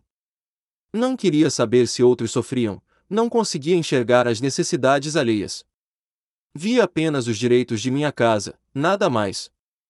E nesse ponto, tinha sido inexorável. Inútil qualquer argumentação materna. Derrotados na luta, os Silveiras haviam procurado recanto humilde no interior, amargando o desastre financeiro em extrema penúria. Nunca mais tivera notícias daquela família, que certo, nos devia odiar. Essas reminiscências alinhavam-se-me no cérebro com a rapidez de segundos. Num momento, reconstituíra todo o passado de sombras. E enquanto mal dissimulava o desapontamento, o Silveira, sorrindo, chamava-me à realidade. Tem visitado o velho? Aquela pergunta, a evidenciar espontâneo carinho, aumentava o meu pejo. Esclareci que apesar do imenso desejo, não conseguira ainda tal satisfação. Silveira identificou-me o constrangimento, e apedando-se talvez do meu estado íntimo, procurou afastar-se. Abraçou-me cavalheirescamente e voltou ao trabalho ativo. Muito desconcertado, procurei Narcisa, ansioso de conselhos. Expus-lhe a ocorrência detalhando os sucessos terrenos. Ela ouviu-me com paciência e observou carinhosamente. Não estranho o fato. Vi-me há tempos nas mesmas condições. Já tive a felicidade de encontrar por aqui o maior número das pessoas que ofendi no mundo. Sei hoje que isso é uma bênção do Senhor, que nos renova a oportunidade de restabelecer a simpatia interrompida, recompondo os elos quebrados da corrente espiritual. E tornando-se mais categórica no ensinamento, perguntou: Aproveitou você, o belo ensejo? Que quer dizer? Indaguei. Desculpou-se com o Silveira. Olhe que é grande felicidade reconhecer os próprios erros. Já que você pode examinar-se a si mesmo com bastante luz de entendimento, identificando-se como antigo ofensor, não perca a oportunidade de se fazer amigo. Vá, meu caro, e abrace-o de outra maneira. Aproveite o momento, porque o Silveira é ocupadíssimo, e talvez não se ofereça tão cedo outra oportunidade. Notando minha indecisão, Narcisa acrescentou: Não temam sucessos. Toda vez que oferecemos raciocínio e sentimento ao bem, Jesus nos concede quanto se faça necessário ao êxito. Tome a iniciativa. Empreender ações dignas, quaisquer que sejam, representa a honra legítima para a alma. Recorde o Evangelho e vá buscar o tesouro da reconciliação. Não mais vacilei. Corri ao encontro de Silveira e falei-lhe abertamente, rogando perdoasse a meu pai e a mim, as ofensas e os erros cometidos. Você compreende, acentuei. Nós estávamos cegos. Em tal estado, nada conseguíamos vislumbrar, senão o interesse próprio. Quando o dinheiro se alia à vaidade, Silveira, dificilmente pode o homem afastar-se do mau caminho. Silveira, comovidíssimo, não me deixou terminar. Ora, André, quem haverá isento de faltas? Acaso, poderia você acreditar que vivi isento de erros? Além disso, seu pai foi meu verdadeiro instrutor. Devemos-lhe, meus filhos e eu, abençoadas lições de esforço pessoal. Sem aquela atitude enérgica que nos subtraiu as possibilidades materiais, que seria de nós no tocante ao progresso do espírito? Renovamos aqui todos os velhos conceitos da vida humana. Nossos adversários não são propriamente inimigos, e sim, benfeitores. Não se entregue a lembranças tristes. Trabalhemos com o Senhor, reconhecendo o infinito da vida. E fixando emocionados meus olhos úmidos, afagou-me paternalmente e rematou. Não perca tempo com isso. Breve, quero ter a satisfação de visitar seu pai, junto de você. Abracei-o então em silêncio, experimentando alegria nova em minha alma. Pareceu-me que num dos escaninhos escuros do coração se me acendera divina luz para sempre. Capítulo 36 O sonho. Prosseguiram os serviços, incessantemente. Enfermos exigindo cuidado, perturbados reclamando dedicação. Ao cair da noite, já me sentia integrado no mecanismo dos passes, aplicando aos necessitados de toda a sorte. Pela manhã, regressou Tobias às câmaras, e mais por generosidade que por outro motivo, estimulou-me com palavras animadoras. Muito bem, André! exclamou ele contente. Vou recomendá-lo ao ministro Genésio, e pelos serviços iniciais, receberá bônus em dobro. Ensaiava palavras de reconhecimento, quando a senhora Laura e Lísia chegaram e me abraçaram. Sentimos-nos profundamente satisfeitos, disse a generosa senhora sorrindo. Acompanhei-o em espírito, durante a noite, e sua estreia no trabalho é motivo de justa alegria em nosso círculo doméstico. Disputei a satisfação de levar a notícia ao ministro Clarencio, que me recomendou cumprimentasse a você em nome dele. Trocaram observações afetuosas com Tobias e Narcisa. Pediram-me relatório verbal de impressões e eu não cabia em mim de contente. Minhas alegrias sublimes, porém, reservavam-se para depois. Nada obstante o convite amável da genitora de Lísias para que voltasse a casa por descansar, Tobias pôs à minha disposição um apartamento de repouso, ao lado das câmaras de retificação, e aconselhou-me algum descanso. De fato, sentia grande necessidade do sono. Narcisa preparou-me o leito com desvelos de irmã. Recolhido ao quarto confortável e espaçoso, orei ao Senhor da vida agradecendo-lhe a bênção de ter sido útil. A proveitosa fadiga dos que cumprem o dever não me deu ensejo a qualquer vigília desagradável. Daí a instantes, sensações de leveza invadiram minha alma toda, e tive a impressão de ser arrebatado em pequenino barco, rumando a regiões desconhecidas. Para onde me dirigia? Impossível responder. A meu lado, um homem silencioso sustinha o leme. E qual criança que não pode enumerar nem definir as belezas do caminho, deixava-me conduzir sem exclamações de qualquer natureza, extasiado embora com as magnificências da paisagem. Parecia-me que a embarcação seguia célere, não obstante os movimentos de ascensão. Decorridos minutos, vi-me à frente de um porto maravilhoso, onde alguém me chamou com especial carinho. André! Desembarquei com precipitação verdadeiramente infantil. Reconheceria aquela voz entre milhares. Num momento, abraçava minha mãe em transbordamentos de júbilo. Fui conduzido então por ela, a prodigioso bosque, onde as flores eram dotadas de singular propriedade, a de reter a luz, revelando a festa permanente do perfume e da cor. Tapetes dourados e luminosos estendiam-se, dessa maneira, sob as grandes árvores sussurrantes ao vento. Minhas impressões de felicidade e paz eram inexcedíveis. O sonho não era propriamente qual se verifica na Terra. Eu sabia perfeitamente que deixar o veículo inferior no apartamento das câmaras de retificação, em nosso lar, e tinha absoluta consciência daquela movimentação em plano diverso. Minhas noções de espaço e tempo eram exatas. A riqueza de emoções, por sua vez, afirmava-se cada vez mais intensa.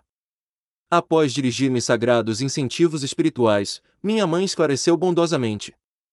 Muito roguei a Jesus me permitisse a sublime satisfação de ter-te a meu lado, no teu primeiro dia de serviço útil.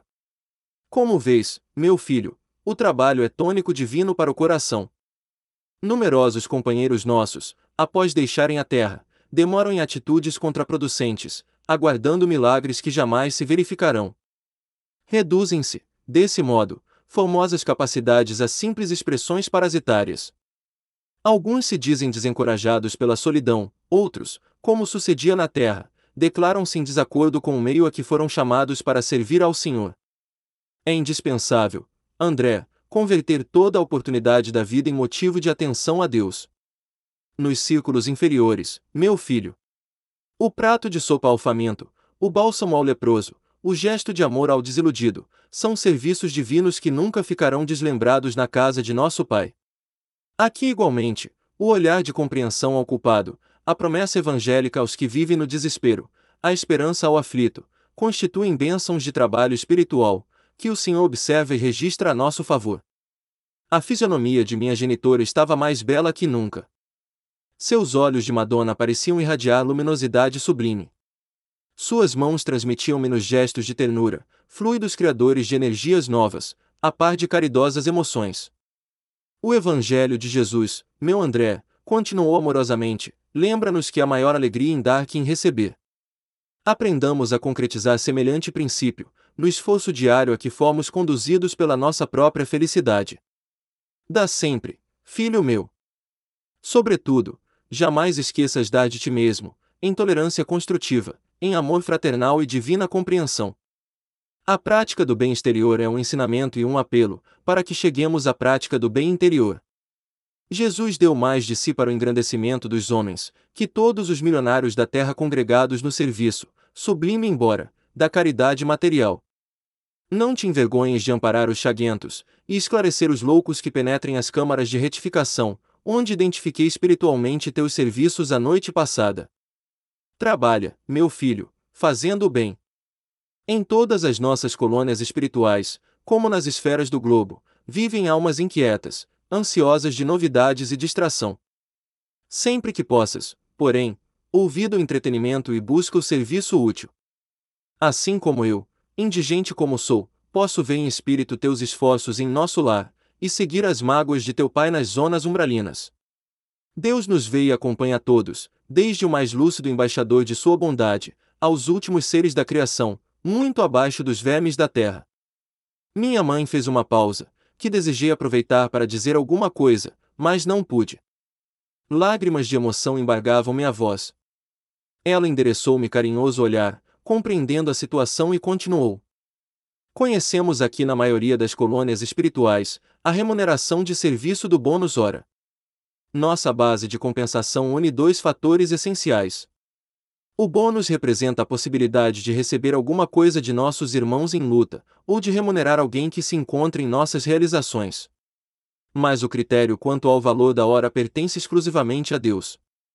Na bonificação exterior pode haver muitos erros de nossa personalidade falível, considerando nossa posição de criaturas em labores de evolução, como acontece na Terra. Mas, no concernente ao conteúdo espiritual da hora, a correspondência direta entre o servidor e as forças divinas da criação. É por isso, André, que nossas atividades experimentais, no progresso comum, a partir da esfera carnal, sofrem contínuas modificações todos os dias. Tabelas, quadros, pagamentos, são modalidades de experimentação dos administradores, a que o Senhor concedeu a oportunidade de cooperar nas obras divinas da vida, assim como concede à criatura o privilégio de ser pai ou mãe, por algum tempo, na terra e noutros mundos. Todo administrador sincero é cioso dos serviços que lhe competem. Todo pai consciente está cheio de amor desvelado. Deus também, meu filho, é administrador vigilante e pai devotadíssimo. A ninguém esquece e reserva-se o direito de entender-se com o trabalhador, quanto ao verdadeiro proveito no tempo de serviço. Toda compensação exterior afeta a personalidade e experiência. Mas todo o valor de tempo interessa a personalidade eterna, aquela que permanecerá sempre em nossos círculos de vida, em marcha para a glória de Deus. É por essa razão que o Altíssimo concede sabedoria ao que gasta tempo em aprender, e dá mais vida e mais alegria aos que sabem renunciar. Minha mãe calou-se enquanto eu enxugava os olhos. Foi então que ela me tomou nos braços, acariciando-me desveladamente. Qual o menino que adormece após a lição, perdi a consciência de mim mesmo, para despertar mais tarde nas câmaras de retificação, experimentando vigorosas sensações de alegria. Capítulo 37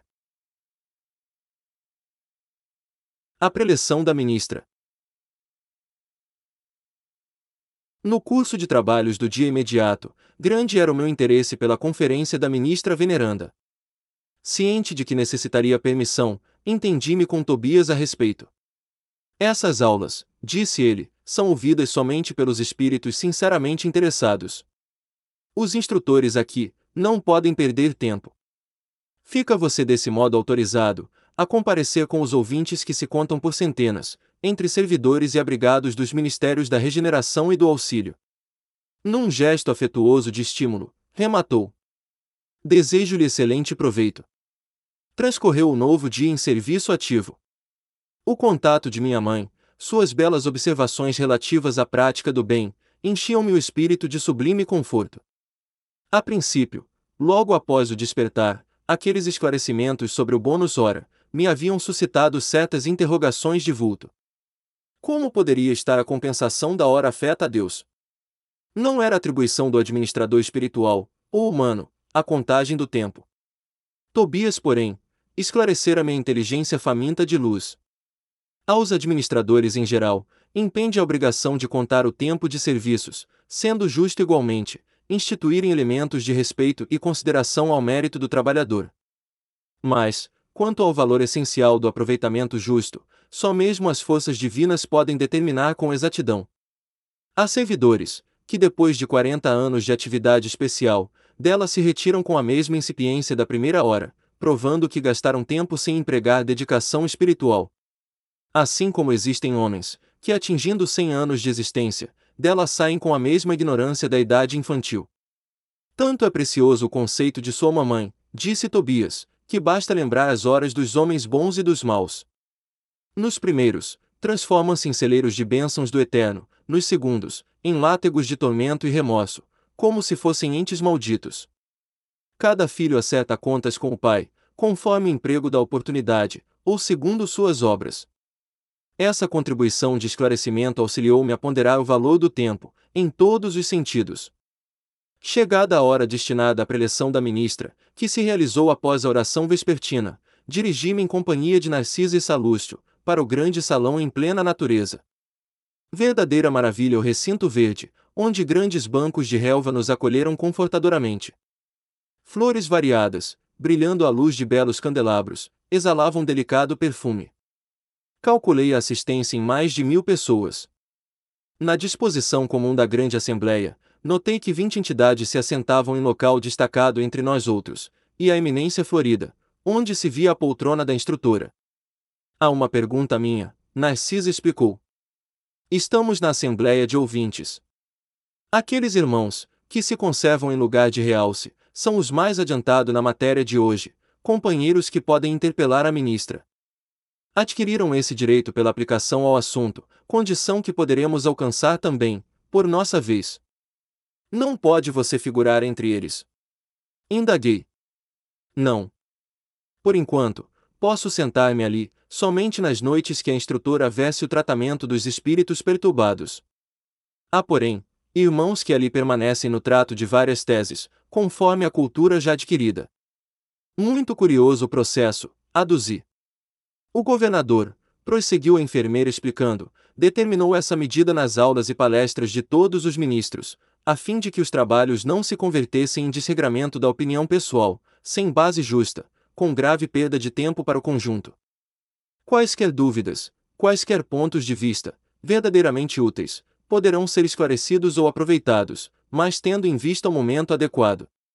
Mal acabara de falar, e eis que a ministra veneranda penetrou no recinto em companhia de duas senhoras de porte distinto, que Narcisa informou serem ministras da comunicação.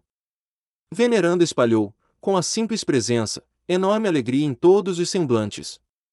Não mostrava a fisionomia de uma velha, o que contrastava com o nome. Sim, o semblante de nobre senhora na idade madura cheia de simplicidade, sem afetação. Depois de palestrar ligeiramente com os vinte companheiros, como a informar-se das necessidades dominantes na Assembleia em geral, com relação ao tema da noite, começou por dizer: Como sempre, não posso aproveitar a nossa reunião para discursos de longa tiragem verbal. Mas aqui estou, para conversar com vocês, relacionando algumas observações sobre o pensamento.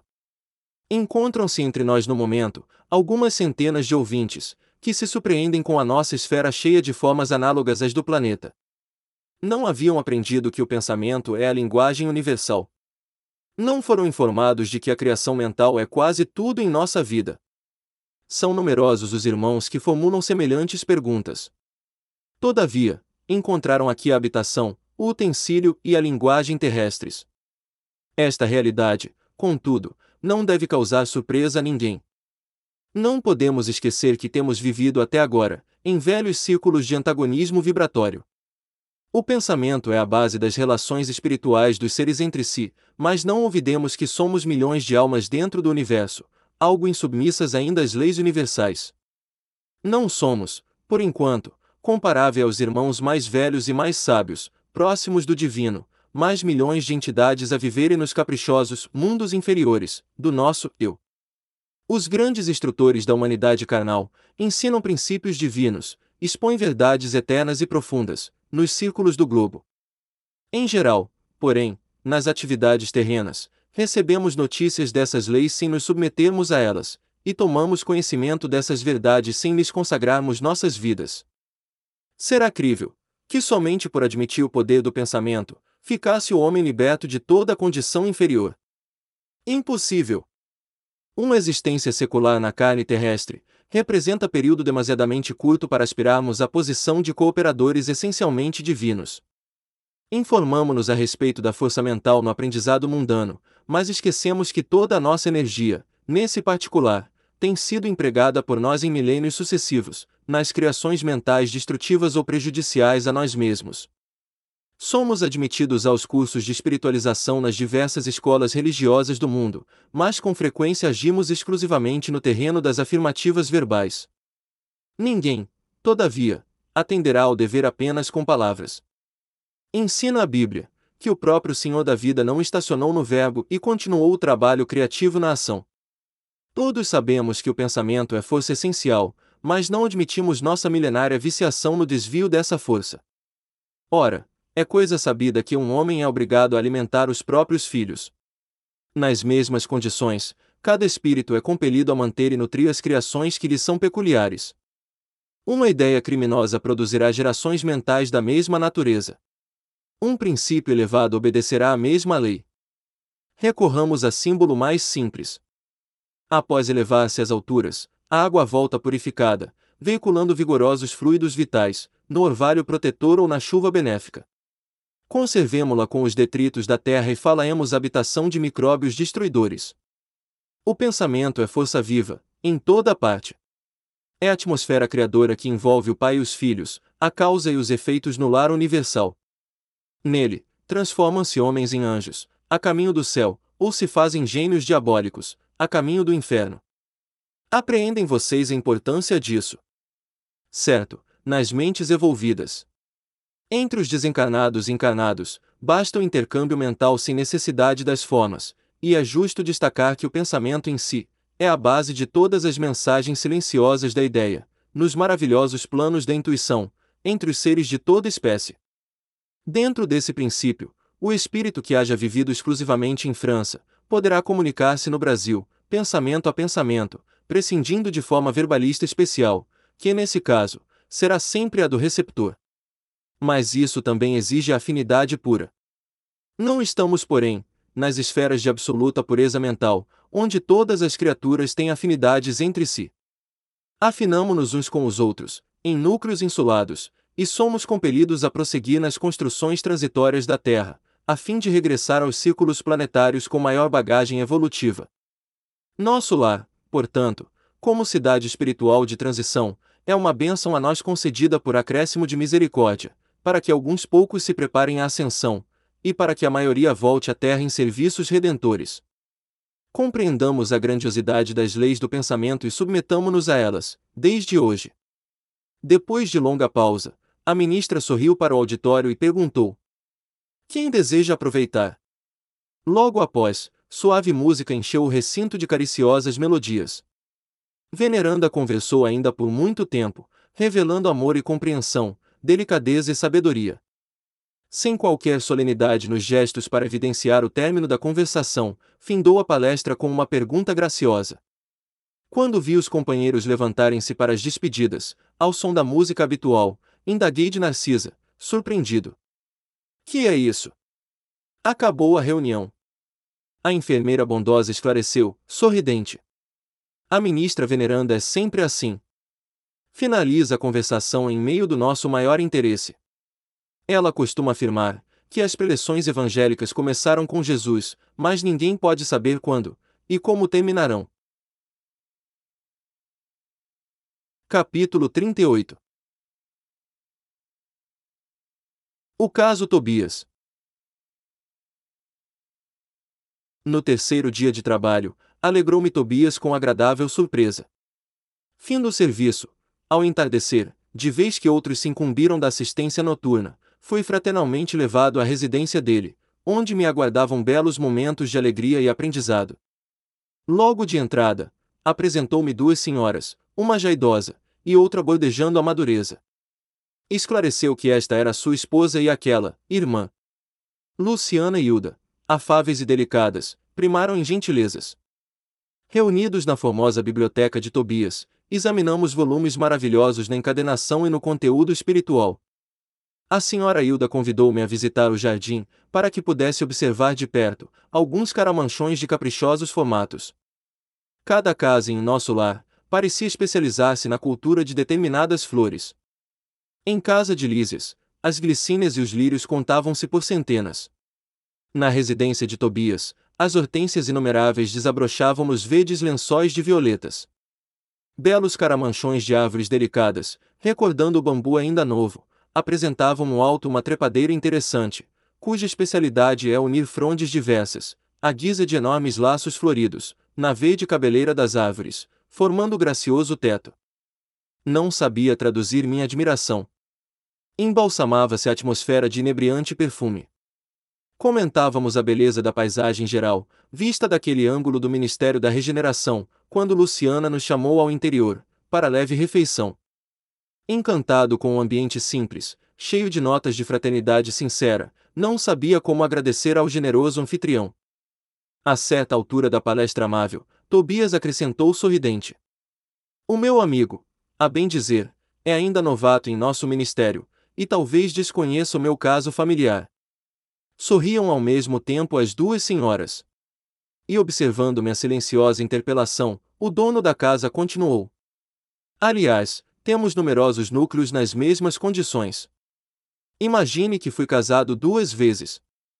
E, indicando as companheiras de sala, prosseguiu num gesto de bom humor. Creio nada precisar esclarecer quanto às esposas. Sim, murmurei extremamente confundido. Quer dizer que as senhoras Hilda e Luciana compartilharam das suas experiências na Terra. Isso mesmo, respondeu tranquilo. Nesse ínterim, a senhora Hilda tomou a palavra, dirigindo-se a mim. Desculpe o nosso Tobias, irmão André. Ele está sempre disposto a falar do passado, quando nos encontramos com alguma visita de recém-chegados da Terra. Pois não será motivo de júbilo, aduziu Tobias bem-humorado. Vencer o monstro do ciúme inferior, conquistando, pelo menos, alguma expressão de fraternidade real. De fato, objetei, o problema interessa profundamente a todos nós. Há milhões de pessoas nos círculos do planeta, em estado de segundas núpcias.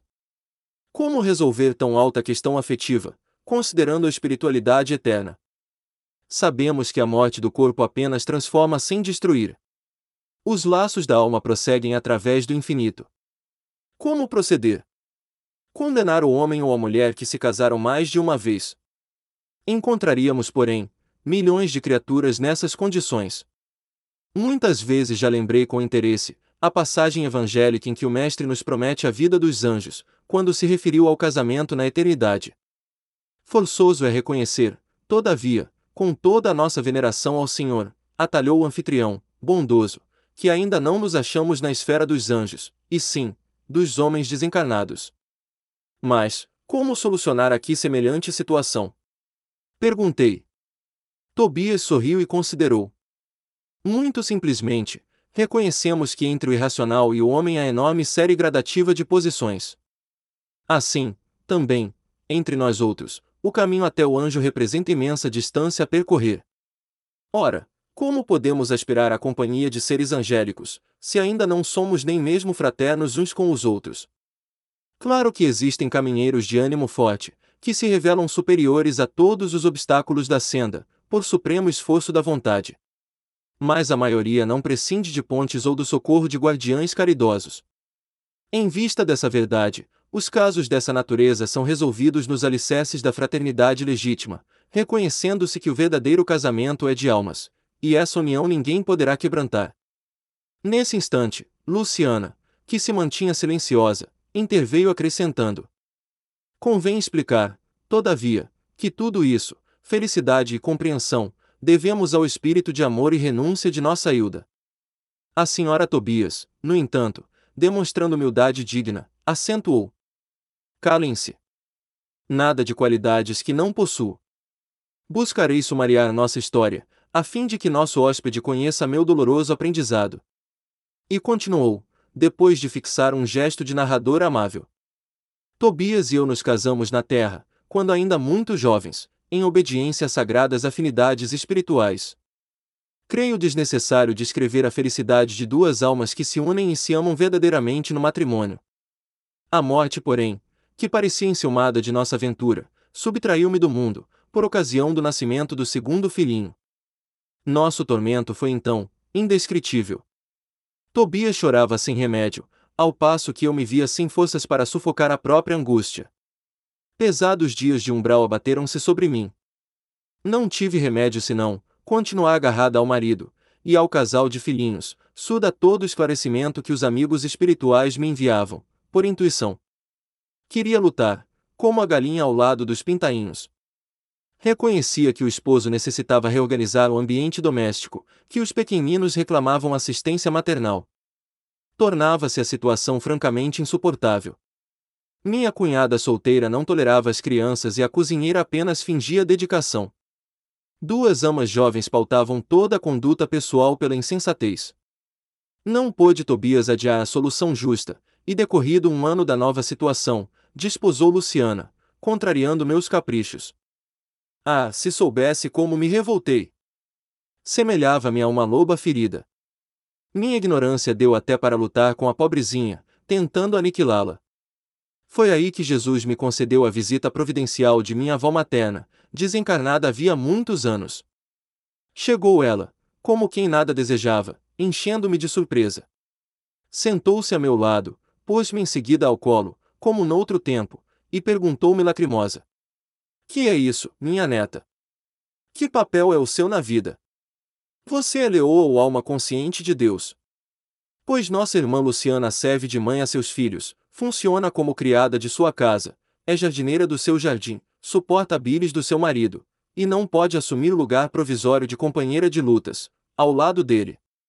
É assim que o seu coração agradece os benefícios divinos e remunera aqueles que o servem. Quer você uma escrava e despreza uma irmã? Hilda, onde está a religião do crucificado que você aprendeu? Oh, minha pobre neta, minha pobre! Abracei-me então, em lágrimas, com a velhinha santa, e abandonei o antigo ambiente doméstico, vindo em companhia dela para os serviços de nosso lar. Desde essa época, tive em Luciana mais uma filha. Trabalhei então, intensamente. Consagrei-me ao estudo sério, ao melhoramento moral de mim mesma. Busquei ajudar a todos sem distinção, em nosso antigo lar terrestre. Constituiu Tobias uma família nova, que passou a me pertencer, igualmente, pelos sagrados laços espirituais. Mais tarde, voltou ele, reunindo-se a mim acompanhado de Luciana, que veio também ter conosco para nossa completa alegria. E aí tem, meu amigo, a nossa história. Luciana, contudo, tomou a palavra e observou. Não disse ela, porém, quanto se tem sacrificado, ensinando-me com exemplos. Que dizes, filha? Perguntou a senhora Tobias acariciando-lhe a destra. Luciana sorriu e ajuntou. Mas, graças a Jesus e a ela, aprendi que há casamento de amor, de fraternidade, de provação, de dever, e no dia em que Hilda me beijou, perdoando-me, senti que meu coração se libertara desse monstro que é o ciúme inferior.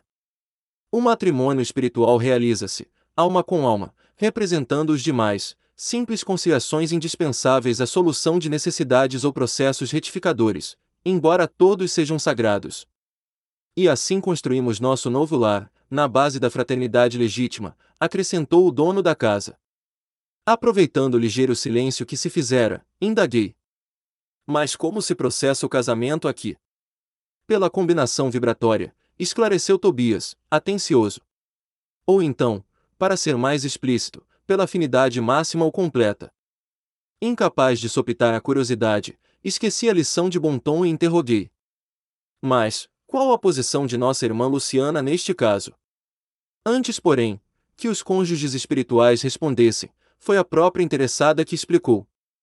Quando disposei Tobias viúvo, já devia estar certa, de que com todas as probabilidades, meu casamento seria uma união fraternal acima de tudo. Foi o que me custou a compreender. Aliás, é lógico que se os consortes padecem inquietação, desentendimento, tristeza, estão unidos fisicamente, mas não integrados no matrimônio espiritual. Queria perguntar mais alguma coisa, entretanto, não encontrava palavras que revelassem ausência de impertinente indiscrição. A senhora Hilda, contudo, compreendeu meu pensamento e explicou. Fique tranquilo. Luciana está em pleno noivado espiritual. Seu nobre companheiro de muitas etapas terrenas precedeu há alguns anos, regressando ao círculo carnal. No ano próximo, ela seguirá igualmente ao seu encontro. Creio que o momento feliz será em São Paulo. Sorrimos todos alegremente. Nesse instante, Tobias foi chamado à pressa, para atender a um caso grave nas câmaras de retificação. Era preciso, desse modo, encerrar a palestra. Capítulo 39 Ouvindo a senhora Laura. O caso Tobias impressionara-me profundamente. Aquela casa, alicerçada em princípios novos de união fraterna, preocupava-me como assunto obsidente. Afinal de contas, também ainda me sentia senhor do lar terrestre, e avaliava quão difícil para mim próprio seria semelhante situação. Teria coragem de proceder como Tobias, imitando-lhe a conduta. Admitia que não. A meu ver, não seria capaz de aborrecer tanto a minha querida Zélia, e jamais aceitaria tal imposição por parte de minha esposa. Aquelas observações da casa de Tobias torturavam meu cérebro. Não conseguia encontrar esclarecimentos justos que pudessem satisfazer-me. Tão preocupado me senti, que no dia imediato deliberei visitar Lísias num momento de folga, ansioso de explicações da senhora Laura, a quem votava confiança filial. Recebido com enormes demonstrações de alegria, esperei o momento propício, em que pudesse ouvir a mãezinha de Lísias com calma e serenidade. Depois de se ausentarem os jovens a caminho de entretenimentos habituais, expus à generosa amiga, o problema que me apoquentava, não sem natural acanhamento. Ela sorriu com a grande experiência da vida, e começou a dizer: Você fez bem em trazer a questão ao nosso estudo recíproco. Todo problema que torture a alma, pede cooperação amiga para ser resolvido. E depois de ligeira pausa, prosseguiu atenciosa. O caso Tobias é apenas um dos inumeráveis que conhecemos aqui, e noutros núcleos espirituais, que se caracterizam pelo pensamento elevado. Mas, choca-nos o sentimento, não é verdade? Atalhei com interesse. Quando nos atemos aos pontos de vista propriamente humanos, essas coisas dão até para escandalizar. Entretanto, meu amigo, é necessário agora, sobrepomos a tudo os princípios de natureza espiritual. Nesse sentido, André, precisamos compreender o espírito de sequência, que rege os quadros evolutivos da vida. Se atravessamos longa escala de animalidade, é justo que essa animalidade não desapareça de um dia para outro. Empregamos muitos séculos para emergir das camadas inferiores. O sexo participa do patrimônio de faculdades divinas, que demoramos a compreender. Não será fácil para você presentemente a penetração no sentido elevado da organização doméstica que visitou ontem. Entretanto, a felicidade ali é muito grande pela atmosfera de compreensão que se criou entre as personagens do drama terrestre. Nem todos conseguem substituir cadeias de sombra, por laços de luz em tão pouco tempo. Mas temos nisso uma regra geral. Indaguei. Todo homem e toda mulher, que se tenham casado mais de uma vez, restabelecem aqui o núcleo doméstico, fazendo-se acompanhar de todas as afeições que hajam conhecido. Esboçando um gesto de grande paciência, a interlocutora explicou: Não seja tão radicalista. É indispensável seguir devagar. Muita gente pode ter afeição e não ter compreensão. Não esqueça que nossas construções vibratórias são muito mais importantes que as da Terra. O caso Tobias é o caso de vitória da fraternidade real, por parte das três almas interessadas na aquisição de justo entendimento. Quem não se adaptar à lei de fraternidade e compreensão, logicamente não atravessará essas fronteiras. As regiões obscuras do umbral estão cheias de entidades que não resistiram a semelhantes provas. Enquanto odiarem, assemelham-se a agulhas magnéticas sob os mais antagônicos influxos. Enquanto não entenderem a verdade, sofrerão o império da mentira, e consequentemente não poderão penetrar as zonas de atividade superior. São incontáveis as criaturas que padecem longos anos, sem qualquer alívio espiritual, simplesmente porque se esquivam a fraternidade legítima. E que acontece, então? Interroguei, valendo-me da pausa da interlocutora se não são admitidas aos núcleos espirituais de aprendizado nobre, onde se localizarão as pobres almas em experiências dessa ordem. Depois de padecimentos verdadeiramente infernais, pelas criações inferiores que inventam para si mesmas, redarguiu a mãe de Lísias. Vão fazer na experiência carnal o que não conseguiram realizar em ambiente estranho ao corpo terrestre. Concede-lhes a bondade divina o esquecimento do passado, na organização física do planeta, e vão receber, nos laços da consanguinidade, aqueles de quem se afastaram deliberadamente pelo veneno do ódio ou da incompreensão. Daí se infere a oportunidade cada vez mais viva, da recomendação de Jesus quando nos aconselha imediata reconciliação com os adversários. O alvitre, antes de tudo, interessa a nós mesmos. Devemos observá-lo em proveito próprio. Quem sabe valer-se do tempo, fim da experiência terrena. Ainda que precise voltar aos círculos da carne, pode efetuar sublimes construções espirituais, com relação à paz da consciência, regressando à matéria grosseira, suportando menor bagagem de preocupações. Há muitos espíritos que gastam séculos tentando desfazer animosidades e antipatias na existência terrestre, e refazendo-as após a desencarnação. O problema do perdão com Jesus, meu caro André, é problema sério. Não se resolve em conversas. Perdoar verbalmente é questão de palavras, mas aquele que perdoa realmente, precisa mover e remover pesados fardos de outras eras, dentro de si mesmo. A essa altura, a senhora Laura silenciou, como quem precisava meditar na amplitude dos conceitos expendidos. Aproveitando o ensejo, aduziu. A experiência do casamento é muito sagrada aos meus olhos. A interlocutora não se surpreendeu com a afirmativa e obtemperou. Aos espíritos ainda em simples experiência animal, nossa conversação não interessa. Mas, para nós, que compreendemos a necessidade da iluminação com o Cristo, é imprescindível destacar, não só a experiência do casamento, mas toda experiência de sexo, por afetar profundamente a vida da alma. Ouvindo a observação, não deixei de corar, lembrando o meu passado de homem comum. Minha mulher fora para mim um objeto sagrado, que eu sobrepunha a todas as afeições. No entanto, ao ouvir a mãe de Lísias, ocorriam-me à mente as palavras antigas do Velho Testamento. Não cobiçarás a casa do teu próximo, não cobiçarás a mulher do teu próximo, nem o seu servo, nem a sua serva, nem o seu jumento, nem o seu boi, nem coisa alguma que lhe pertença. Num instante, senti-me incapaz de prosseguir, estranhando o caso Tobias. A interlocutora, porém, percebeu minha perturbação íntima e continuou. Onde o esforço de consertar é tarefa de quase todos, deve haver lugar para muita compreensão e muito respeito à misericórdia divina, que nos oferece tantos caminhos a retificações justas. Toda experiência sexual da criatura, que já recebeu alguma luz do espírito, é acontecimento de enorme importância para si mesma.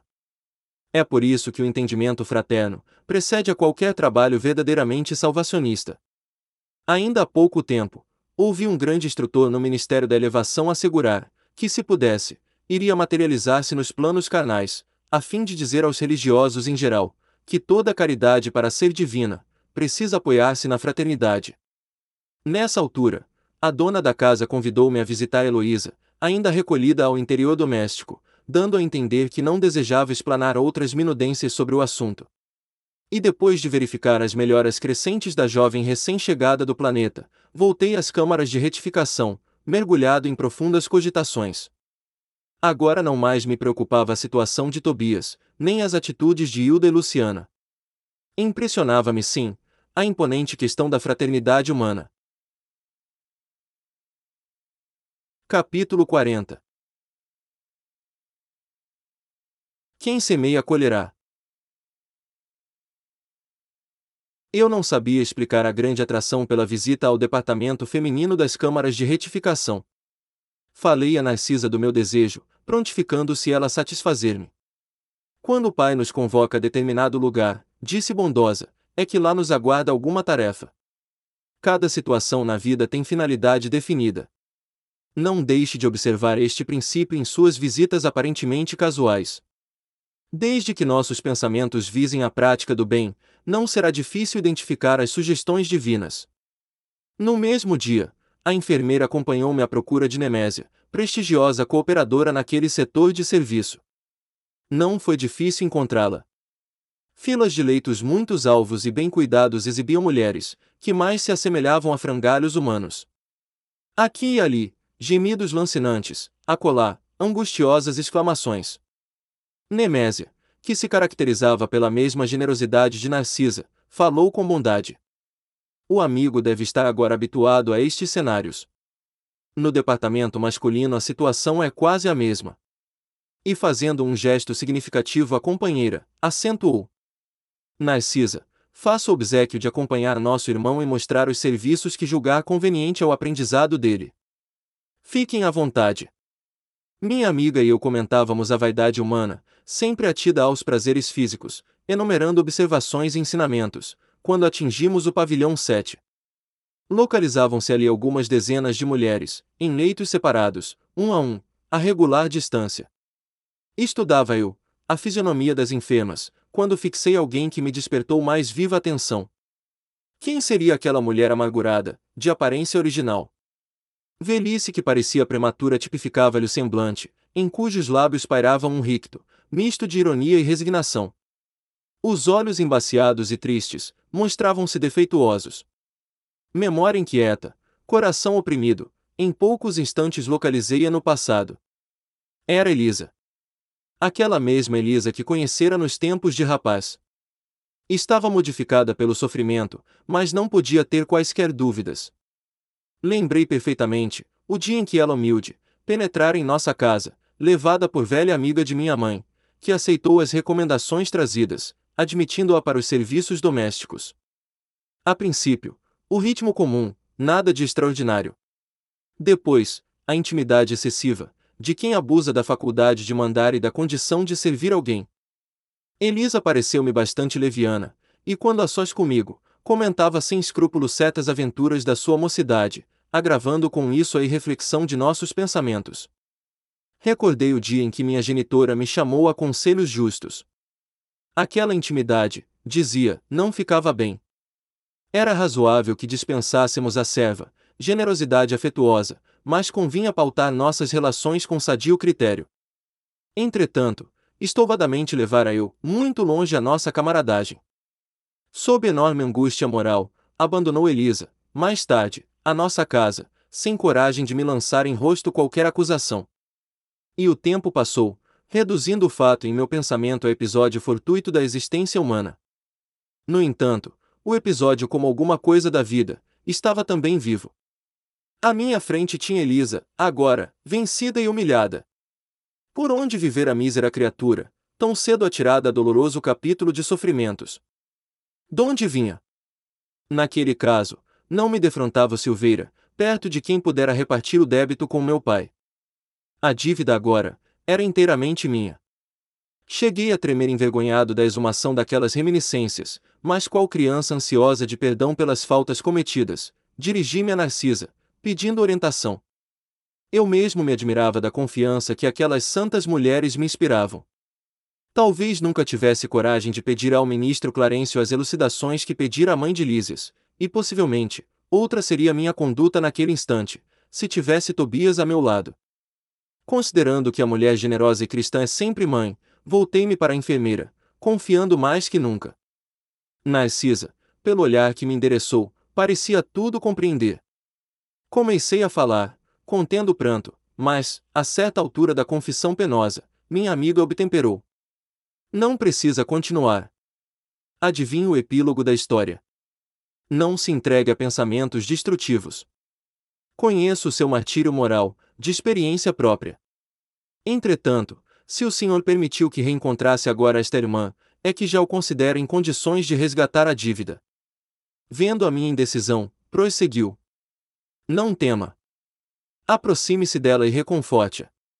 Todos nós, meu irmão, encontramos no caminho os frutos do bem ou do mal que semeamos. Esta afirmativa não é frase doutrinária, é realidade universal tenho colhido muito proveito de situações iguais a esta. Bem-aventurados os devedores em condições de pagar. E percebendo minha resolução firme de empreender o necessário ajuste de contas, acentuou: Vamos, mas não se dê a conhecer, por enquanto. Faço depois de beneficiá-la com êxito. Isso não será difícil, pelo fato de continuar ela, em seguir a quase completa, temporariamente. Pelas forças que a envolvem, noto-lhe a triste característica das mães fracassadas e das mulheres de ninguém. Aproximamo-nos. Tomei a iniciativa da palavra confortadora. Elisa identificou-se, dando o próprio nome, e prestando de boa vontade outras informações. Havia três meses que fora recolhida às câmaras de retificação. Interessado em castigar a mim mesmo, diante de Narcisa, para que a lição me penetrasse na alma com caracteres indeléveis, perguntei: e sua história, Elisa? Deve ter sofrido muito. Sentindo a inflexão afetuosa da pergunta, sorriu muito resignada e desabafou. Para que lembrar coisas tão tristes? As experiências dolorosas ensinam sempre, objetei.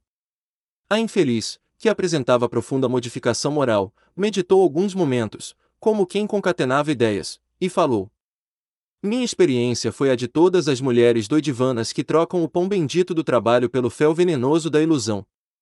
Nos tempos da mocidade distante, como filha de um lar paupérrimo, vali-me do emprego em casa de abastado comerciante, onde a vida me impôs imensa transformação. Esse negociante tinha um filho tão jovem quanto eu, e depois da intimidade estabelecida entre nós, quando toda reação de minha parte seria inútil, esqueci criminosamente que Deus reserva trabalho a todos os que amem a vida sã, por mais faltosos que tenham sido, e entreguei-me a experiências dolorosas, que não preciso comentar. Conheci de perto o prazer, o luxo, o conforto material, e em seguida, o horror de mim mesma, a sífilis, o hospital, o abandono de todos, as tremendas desilusões que culminaram na cegueira e na morte do corpo. Errei muito tempo em terrível desespero, mas um dia, tanto roguei o amparo da Virgem de Nazaré, que mensageiros do bem me recolheram por amor ao seu nome, trazendo-me a esta casa de abençoada consolação. Comovidíssimo até as lágrimas, perguntei. E ele? Como se chama o homem que a fez tão infeliz? Ouvia-a então, pronunciar meu nome, e de meus pais. E você, o odeia? Indaguei acabrunhado. Ela sorriu tristemente e respondeu. No período do meu sofrimento anterior, amaldiçoava-lhe a lembrança, nutrindo por ele um ódio mortal. Mas a irmã Nemésia modificou-me. Para odiá-lo, tenho de odiar a mim mesma. No meu caso, a culpa deve ser repartida. Não devo, pois, recriminar ninguém. Aquela humildade sensibilizou-me. Tomei-lhe a destra sobre a qual, sem que o pudesse evitar, rolou uma lágrima de arrependimento e remorso. Ouça, minha amiga, falei com emoção forte. Também eu, me chamo André e preciso ajudá-la. Conte comigo, doravante. E sua voz, disse Elisa ingenuamente, parece a dele. Pois bem, continuei comovido. Até agora, não tenho propriamente uma família em nosso lar. Mas você será aqui, minha irmã do coração. Conte com o meu devotamento de amigo. No semblante da sofredora, um grande sorriso parecia uma grande luz. Como lhe sou grata! Disse ela, enxugando as lágrimas. Há quantos anos ninguém me fala assim nesse tom familiar, dando-me o consolo da amizade sincera. Que Jesus o abençoe. Nesse instante, quando minhas lágrimas se fizeram mais abundantes, Narcisa tomou-me as mãos maternalmente e repetiu: Que Jesus o abençoe. Capítulo 41 Convocados à luta. Nos primeiros dias de setembro de 1939, nosso lar sofreu igualmente o choque porque passaram diversas colônias espirituais, ligadas à civilização americana. Era a guerra europeia, tão destruidora nos círculos da carne, quão perturbadora no plano do espírito. Entidades numerosas comentavam os empreendimentos bélicos em perspectiva, sem disfarçarem o imenso terror de que se possuíam. Sabia-se desde muito, que as grandes fraternidades do Oriente suportavam as vibrações antagônicas da nação japonesa, experimentando dificuldades de vulto. Anotavam-se, porém, agora, fatos curiosos de alto padrão educativo. Assim como os nobres círculos espirituais da velha Ásia lutavam em silêncio, preparava-se nosso lar para o mesmo gênero de serviço. Além de valiosas recomendações, no campo da fraternidade e da simpatia, determinou o governador tivéssemos cuidado na esfera do pensamento, preservando-nos de qualquer inclinação menos digna de ordem sentimental.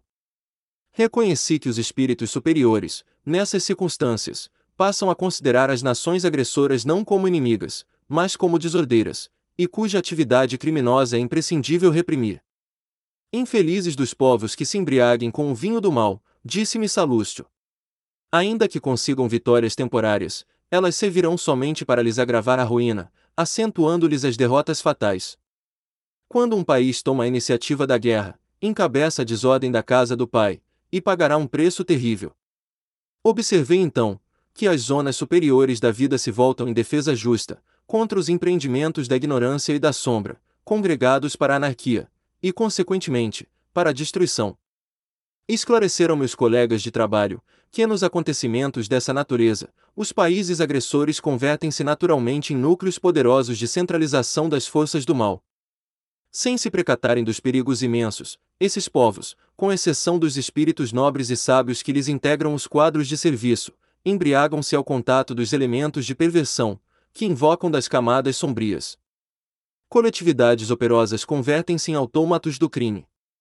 Legiões infernais precipitam-se sobre grandes oficinas do progresso comum, transformando-as em campos de perversidade e horror. Mas, enquanto os bandos escuros se apoderam da mente dos agressores, os agrupamentos espirituais da vida nobre movimentam-se em auxílio dos agredidos. Se devemos lastimar a criatura em oposição à lei do bem, com mais propriedade, devemos lamentar o povo que olvidou a justiça. Logo após os primeiros dias que assinalaram as primeiras bombas na terra polonesa, encontrava-me ao entardecer nas câmaras de retificação, junto de Tobias e Narcisa, quando inesquecível clarim se fez ouvir por mais de um quarto de hora. Profunda emoção nos invadira a todos. É a convocação superior aos serviços de socorro à terra, explicou-me Narcisa bondosamente. Temos o sinal, de que a guerra prosseguirá com terríveis tormentos para o espírito humano, exclamou Tobias inquieto.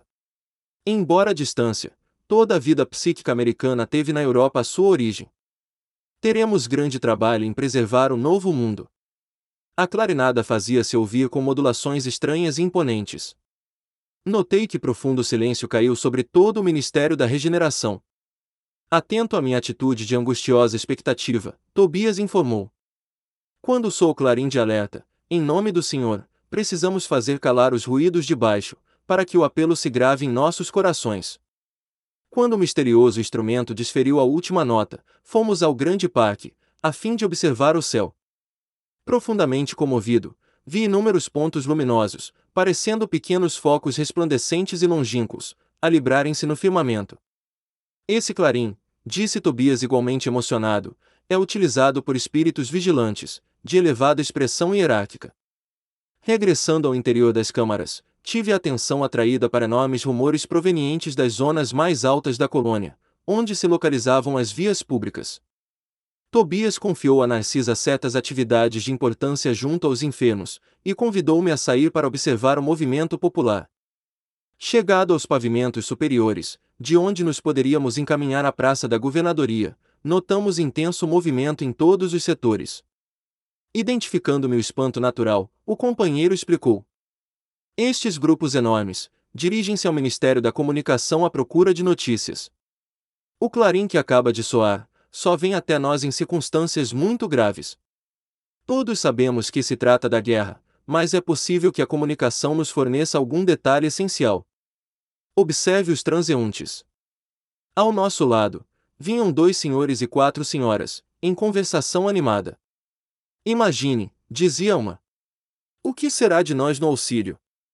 Há muitos meses consecutivos, o movimento de súplicas tem sido extraordinário. Experimentamos justa dificuldade para atender a todos os deveres. E nós, com a regeneração? Objetava o cavalheiro mais idoso, os serviços prosseguem consideravelmente aumentados. No meu setor, a vigilância contra as vibrações umbralinas reclama esforços incessantes. Estou avaliando o que virá sobre nós. Tobias segurou meu braço de leve e exclamou: Adiantemo-nos um pouco. Ouçamos o que dizem outros grupos. Aproximando-nos de dois homens, ouvi um deles perguntando: Será crível que a calamidade nos atinja a todos? O interpelado, que parecia portador de grande equilíbrio espiritual, replicou sereno: De qualquer modo, não vejo motivo para precipitações. A única novidade é o acréscimo de serviço, que no fundo constituirá uma bênção. Quanto ao mais, tudo é natural a meu ver. A doença é mestra da saúde. O desastre da ponderação. A China está sob a metralha há muito tempo, e não mostrou você, ainda, qualquer demonstração de assombro. Mas agora, objetou o companheiro desapontado, parece que serei compelido a modificar meu programa de trabalho. O outro sorriu e ponderou. Euvécio, esqueçamos o meu programa para pensar em nossos programas. Atendendo a novo gesto de Tobias, que me reclamava atenção, observei três senhoras que iam na mesma direção à nossa esquerda, verificando que o pitoresco não faltava igualmente ali, naquele crepúsculo de inquietação. A questão impressiona-me sobremaneira, dizia a mais moça, porque Everardo não deve regressar do mundo agora. Mas a guerra, disse uma das companheiras, ao que parece, não alcançará a península. Portugal está muito longe do teatro dos acontecimentos. Entretanto, indagou a outra componente do trio. Por que semelhante preocupação? Se Everado viesse, que aconteceria? Receio, esclareceu a mais jovem, que ele me procure na qualidade de esposa. Não o poderia suportar. É muito ignorante, e de modo algum, me submeteria a novas crueldades. Tola que és! Comentou a companheira. Ouvidaste que Everardo será barrado pelo umbral, ou coisa pior. Tobias sorrindo, informou. Ela teme a libertação de um marido imprudente e perverso. Decorridos longos minutos, em que observávamos a multidão espiritual, atingimos o Ministério da Comunicação, detendo-nos ante os enormes edifícios consagrados ao trabalho informativo. Milhares de entidades acotovelavam-se, aflitivamente. Todos queriam informações e esclarecimentos. Impossível, porém, um acordo geral. Extremamente surpreendido com o vozerio enorme, vi que alguém subira a uma sacada de grande altura, reclamando a atenção popular. Era um velho de aspecto imponente, anunciando que dentro de dez minutos, far-se-ia ouvir um apelo do governador. É o ministro Esperidião, informou Tobias, atendendo-me a curiosidade. Serenado o barulho, daí a momentos ouviu-se a voz do próprio governador, através de numerosos alto-falantes. Irmãos de nosso lar, não vos entregueis a distúrbios do pensamento ou da palavra. A aflição não constrói, a ansiedade não edifica. Saibamos ser dignos do clarim do Senhor, atendendo-lhe a vontade divina no trabalho silencioso em nossos postos. Aquela voz clara e veemente, de quem falava com autoridade e amor, operou singular efeito na multidão. No curto espaço de uma hora, toda a colônia regressava à serenidade habitual. Capítulo 42 A palavra do governador. Para o domingo imediato à visita do Clarim, prometeu o governador a realização do culto evangélico no Ministério da Regeneração. O objetivo essencial da medida, esclareceu Narcisa, seria a preparação de novas escolas de assistência no auxílio e núcleos de adestramento na regeneração. Precisamos organizar, dizia ela, determinados elementos para o serviço hospitalar urgente, embora o conflito se tenha manifestado tão longe, bem como exercícios adequados contra o medo. Contra o medo. Acrescentei admirado. Como não? Objetou a enfermeira atenciosa. Talvez estranhe, como acontece a muita gente, a elevada porcentagem de existências humanas estranguladas simplesmente pelas vibrações destrutivas do terror, que é tão contagioso como qualquer moléstia de perigosa propagação. Classificamos o medo como dos piores inimigos da criatura, por alojar-se na cidadela da alma, atacando as forças mais profundas. Observando-me a estranheza, continuou. Não tenha dúvida. A governadoria, nas atuais emergências, coloca o treinamento contra o medo muito acima das próprias lições de enfermagem. A calma é garantia do êxito. Mais tarde, compreenderá tais imperativos de serviço. Não encontrei argumento de contestação para retrucar. Na véspera do grande acontecimento, tive a honra de integrar o quadro de cooperadores numerosos, no trabalho de limpeza e ornamentação natural do grande salão consagrado ao chefe maior da colônia. Experimentava então, ansiedade justa. Ia ver pela primeira vez a meu lado, o nobre condutor que merecia a veneração geral. Não me sentia sozinho em semelhante expectativa, porque havia inúmeros companheiros nas minhas condições. Tive a impressão de que toda a vida social do nosso ministério convergiu para o grande salão natural, desde o raiar de domingo, quando verdadeiras caravanas de todos os departamentos regeneradores chegavam ao local. O grande coro do templo da governadoria, aliando-se aos meninos cantores das escolas do esclarecimento, iniciou a festividade com o um maravilhoso hino intitulado Sempre Contigo, Senhor Jesus, cantado por duas mil vozes ao mesmo tempo. Outras melodias de beleza singular encheram a amplidão. O murmúrio doce do vento canalizado em vagas de perfume parecia responder às harmonias suaves. Havia permissão geral de ingresso ao enorme recinto verde, para todos os servidores da regeneração, porque, conforme o programa estabelecido, o culto evangélico era dedicado especialmente a eles. Comparecendo os demais ministérios por numerosas delegações. Pela primeira vez, tive à frente dos olhos alguns cooperadores dos ministérios da elevação e união divina, que me pareceram vestidos em brilhantes claridades. A festividade excedia tudo que eu pudesse sonhar em beleza e deslumbramento. Instrumentos musicais de sublime poder vibratório, embalavam de melodias a paisagem odorante. Às dez horas chegou o governador, acompanhado pelos doze ministros da regeneração. Nunca esquecerei o vulto nobre e imponente daquele ancião de cabelos de neve, que parecia estampar na fisionomia, ao mesmo tempo a sabedoria do velho e a energia do moço, a ternura do santo e a serenidade do administrador consciencioso e justo. Alto, magro, envergando uma túnica muito alva, olhos penetrantes e maravilhosamente lúcidos, apoiava-se num bordão, embora caminhasse com aprumo juvenil.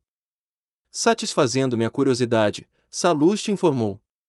O governador sempre estimou as atitudes patriarcais, considerando que se deve administrar com amor paterno.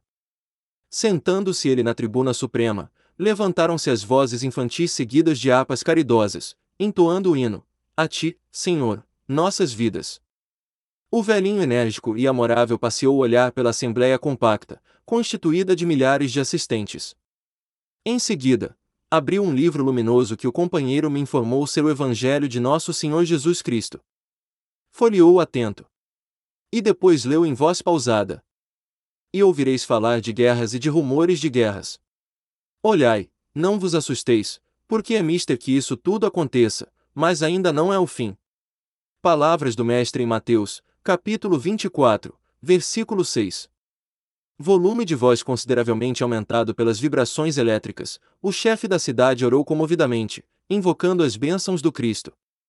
Saudando em seguida, os representantes da união divina, da elevação, do esclarecimento, da comunicação e do auxílio, dirigindo-se com especial atenção a todos os colaboradores dos trabalhos de nosso ministério. Impossível descrever a entonação doce e enérgica, amorosa e convincente, daquela voz inesquecível bem como traduzir no papel humano as considerações divinas do comentário evangélico, vazado em profundo sentimento de veneração pelas coisas sagradas. Finalizando em meio de respeitoso silêncio, dirigiu-se o governador de maneira particular aos servidores da regeneração exclamando, mais ou menos nestes termos: É para vós, irmãos meus, cujos labores se aproximam das atividades terrestres, com mais propriedade, que dirijo o meu apelo pessoal, muito esperando da vossa nobre dedicação. Elevemos ao máximo nosso padrão de coragem e de espírito de serviço. Quando as forças da sombra agravam as dificuldades das esferas inferiores, é imprescindível acender novas luzes que dissipem na terra as trevas densas. Consagrei o culto de hoje a todos os servidores deste ministério, votando-lhes de modo particular a confiança do meu coração. Não me dirijo, pois, neste momento, aos nossos irmãos cujas mentes já funcionam em zonas mais altas da vida, mas a vós outros, que trazeis nas sandálias da recordação os sinais da poeira do mundo, para exalçar a tarefa gigantesca. Nosso lar precisa de 30 mil servidores adestrados no serviço defensivo, 30 mil trabalhadores que não meçam necessidade de repouso, nem conveniências pessoais, enquanto perdurar nossa batalha com as forças desencadeadas do crime e da ignorância. Haverá serviço para todos, nas regiões de limite vibratório, entre nós e os planos inferiores, porque não podemos esperar o adversário em nossa morada espiritual. Nas organizações coletivas, é forçoso considerar a medicina preventiva como medida primordial na preservação da paz interna. Somos em nosso lar mais de um milhão de criaturas, devotada aos desígnios superiores e ao melhoramento moral de nós mesmos. Seria caridade permitir a invasão de vários milhões de espíritos desordeiros. Não podemos, portanto, hesitar no que se refere à defesa do bem. Sei que muitos de vós recordais, neste instante, o grande crucificado. Sim, Jesus entregou-se à turba de amotinados e criminosos, por amor à redenção de todos nós, mas não entregou o mundo à desordem e ao aniquilamento. Todos devemos estar prontos para o sacrifício individual, mas não podemos entregar nossa morada aos malfeitores. Lógico que a nossa tarefa essencial é de confraternização e paz, de amor e alívio aos que sofrem. Claro que interpretaremos todo o mal como desperdício de energia, e todo o crime como enfermidade d'alma. Entretanto, nosso lar é um patrimônio divino, que precisamos defender com todas as energias do coração.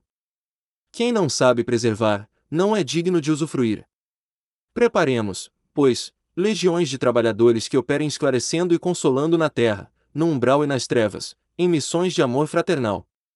Mas precisamos organizar neste ministério, antes de tudo, uma legião especial de defesa, que nos garanta as realizações espirituais em nossas fronteiras vibratórias.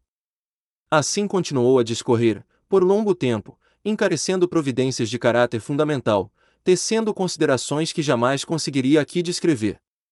Ultimando os comentários, repetiu a leitura do versículo de Mateus, invocando de novo as bênçãos de Jesus e as energias dos ouvintes, para que nenhum de nós recebesse dádivas em vão. Comovido e deslumbrado, ouvi as crianças entoarem o hino que a ministra veneranda intitulara A Grande Jerusalém. O governador desceu da tribuna sob vibrações de imensa esperança, e foi então que brisas cariciosas começaram a soprar sobre as árvores, trazendo talvez de muito longe, pétalas de rosas diferentes, em maravilhoso azul, que se desfaziam de leve ao tocar nossas frontes, enchendo-nos o coração de intenso júbilo.